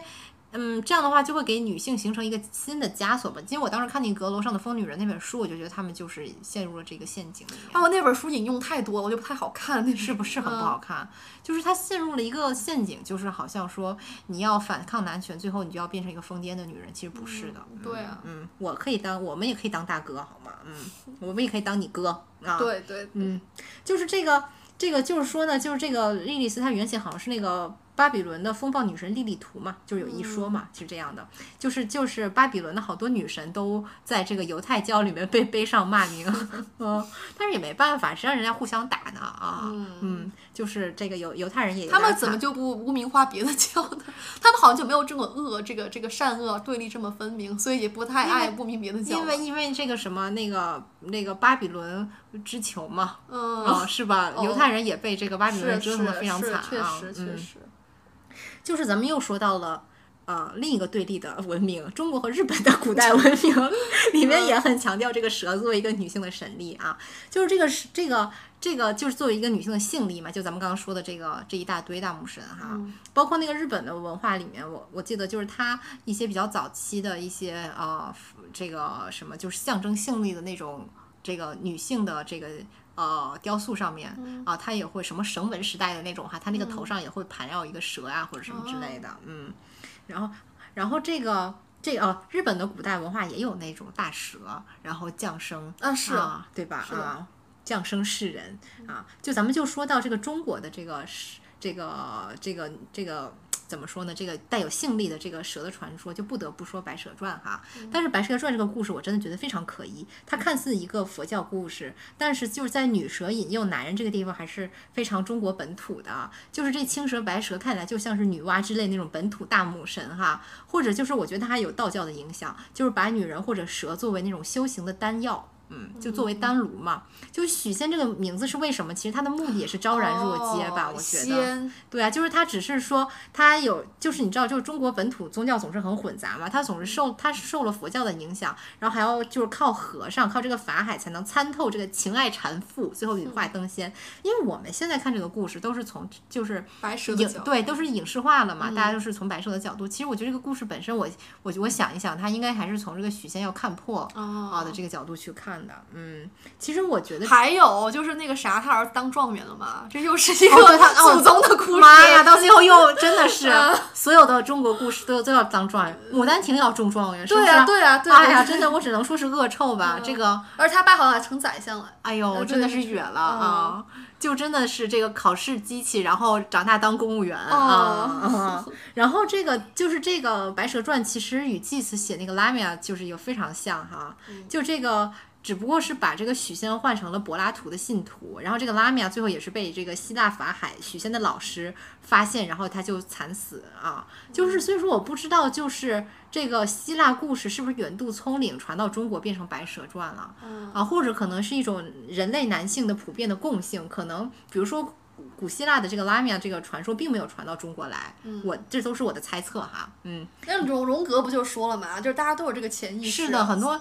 人类其实集体潜意识，对啊大，家都编一个相似的故事，就是是的用不同的言语说出来。是的，就好像那个密教和那个阿兹台克的宗教肯定是不可能有联系的。嗯就是我觉得，就是男性作者就总要把自己写成白莲花。哎，我犯错是因为美女太放荡来引诱我的，就是因为那个白蛇她穿的太少了。哎呀，就是，但是我觉得其实，因为为什么我怀疑说其实并不是。这个希腊传到中国来的，因为我们在这个佛教里面，我们似乎就看不到什么美艳的蛇女啊，就是因为印度它怎么就没有呢？嗯，是。因为我当时看密教就有一些什么蛇首水天女、蛇首金刚女，就都不好看嘛，都是蛇头。你想想，就是那个美人鱼倒过来，莫呼洛迦也是，她是蛇头人身嘛嗯啊，嗯，或者是大蟒蛇，就都不是美女啊。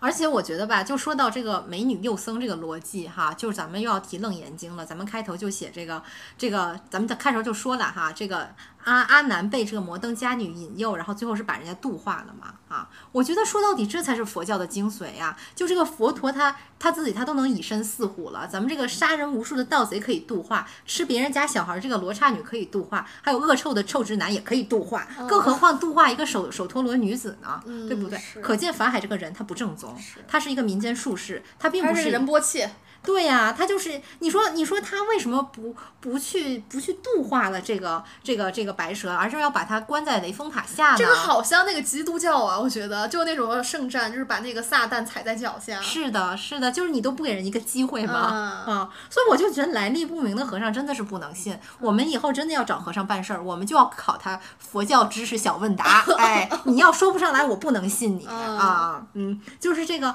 密教里的，就是他自己也有这种性感大美女女哈，应该就是红度母。啊，哎，我插一句，就是我看那个斯坦福学者他写的那个，就是和灵猴生孩子的那个女恶魔，他写的是 Red Rock Organ，我不知道是不是就是这红度母，因为它是 Red Rock。我不知道哎，嗯那他有他有他没他没他就是 green rock，还有还有 white rock 吗？没有，他就是写的 Red Rock Auger，然后我就在想是不是这红度母。不知道哎啊，就是我觉得，我觉得英文书看那个这些什么什么西藏的呀，什么印度的这些特别特别难的一个点，就在于你总是对不上那些名字，尤其是当这个这个作者他自己也不也不太懂这个梵文、巴利文的时候啊，他就开始自己乱编了。嗯。就这个，咱们说回来哈，就这嗯。个密教里这个性感大美女就是红度母嘛，她有一个画线是这个作明佛母，她拥有一个花曼弓箭，其实这个很有意思，有点类似于丘比特的这个爱神箭嘛，嗯，都是代表爱欲的剑，不知道这是不是也是雅利安人的一个共共有的一个东西啊？但是这个游牧民族吧，可能都有。嗯，可能是哈，嗯，就是这个花曼弓箭哈，一方面它具有引诱的意味，另一方面它还是说它还是要和这个这个丘比特这个爱神箭有个区别地方，就是说我还是要通过这个让人通过欲望抵达这个大乐之至，它还是要给你来一个中道，哎。哦此外，它有一个花曼钩和花曼锁，就是可以套拉钩刺。这个咱们就是不能细说什么叫套拉钩刺，哎，不懂。啊大猪，呃，啊不是，呃，那个青龙慢年抹腹挑。啊，对，是的，就是一个琵琶行。哎，这就让我想起来了哈，就是这个这两个意象叠加，就让我想起来我小时候缴获的一个我爸一个三级片儿，日本三级片儿叫《花与蛇》哈，不知道它是不是也是兼有这个密教与这个万物有灵的意味。但是我要对正在听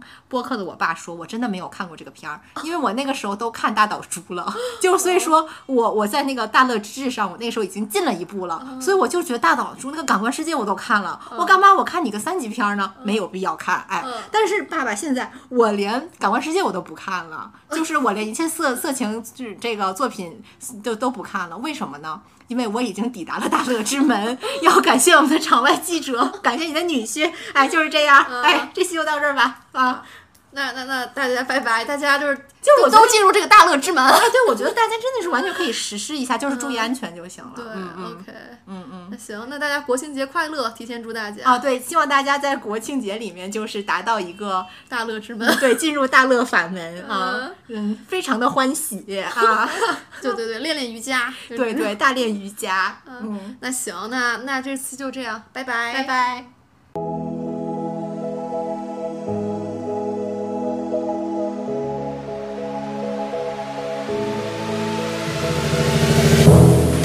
Mơ. Con tim em luôn đợi chờ chàng nhà thơ, làm cho lòng em vui ngắn ngơ. Mùa thu sang, đông qua xuân ngang hạ tàn. Tình tình tang tình yêu nào đâu dễ dàng. Người ta hoài đưa đó, trong khi em chẳng hề yêu. Đừng nên làm như thế, ai là anh à? Phiền như thế. Yêu em anh được gì đâu. Điều anh hằng mong muốn, ba má em sẽ buồn. Anh ơi, anh về đi. Linh linh linh ơi địa linh linh anh đừng linh tinh, xin hãy đi về.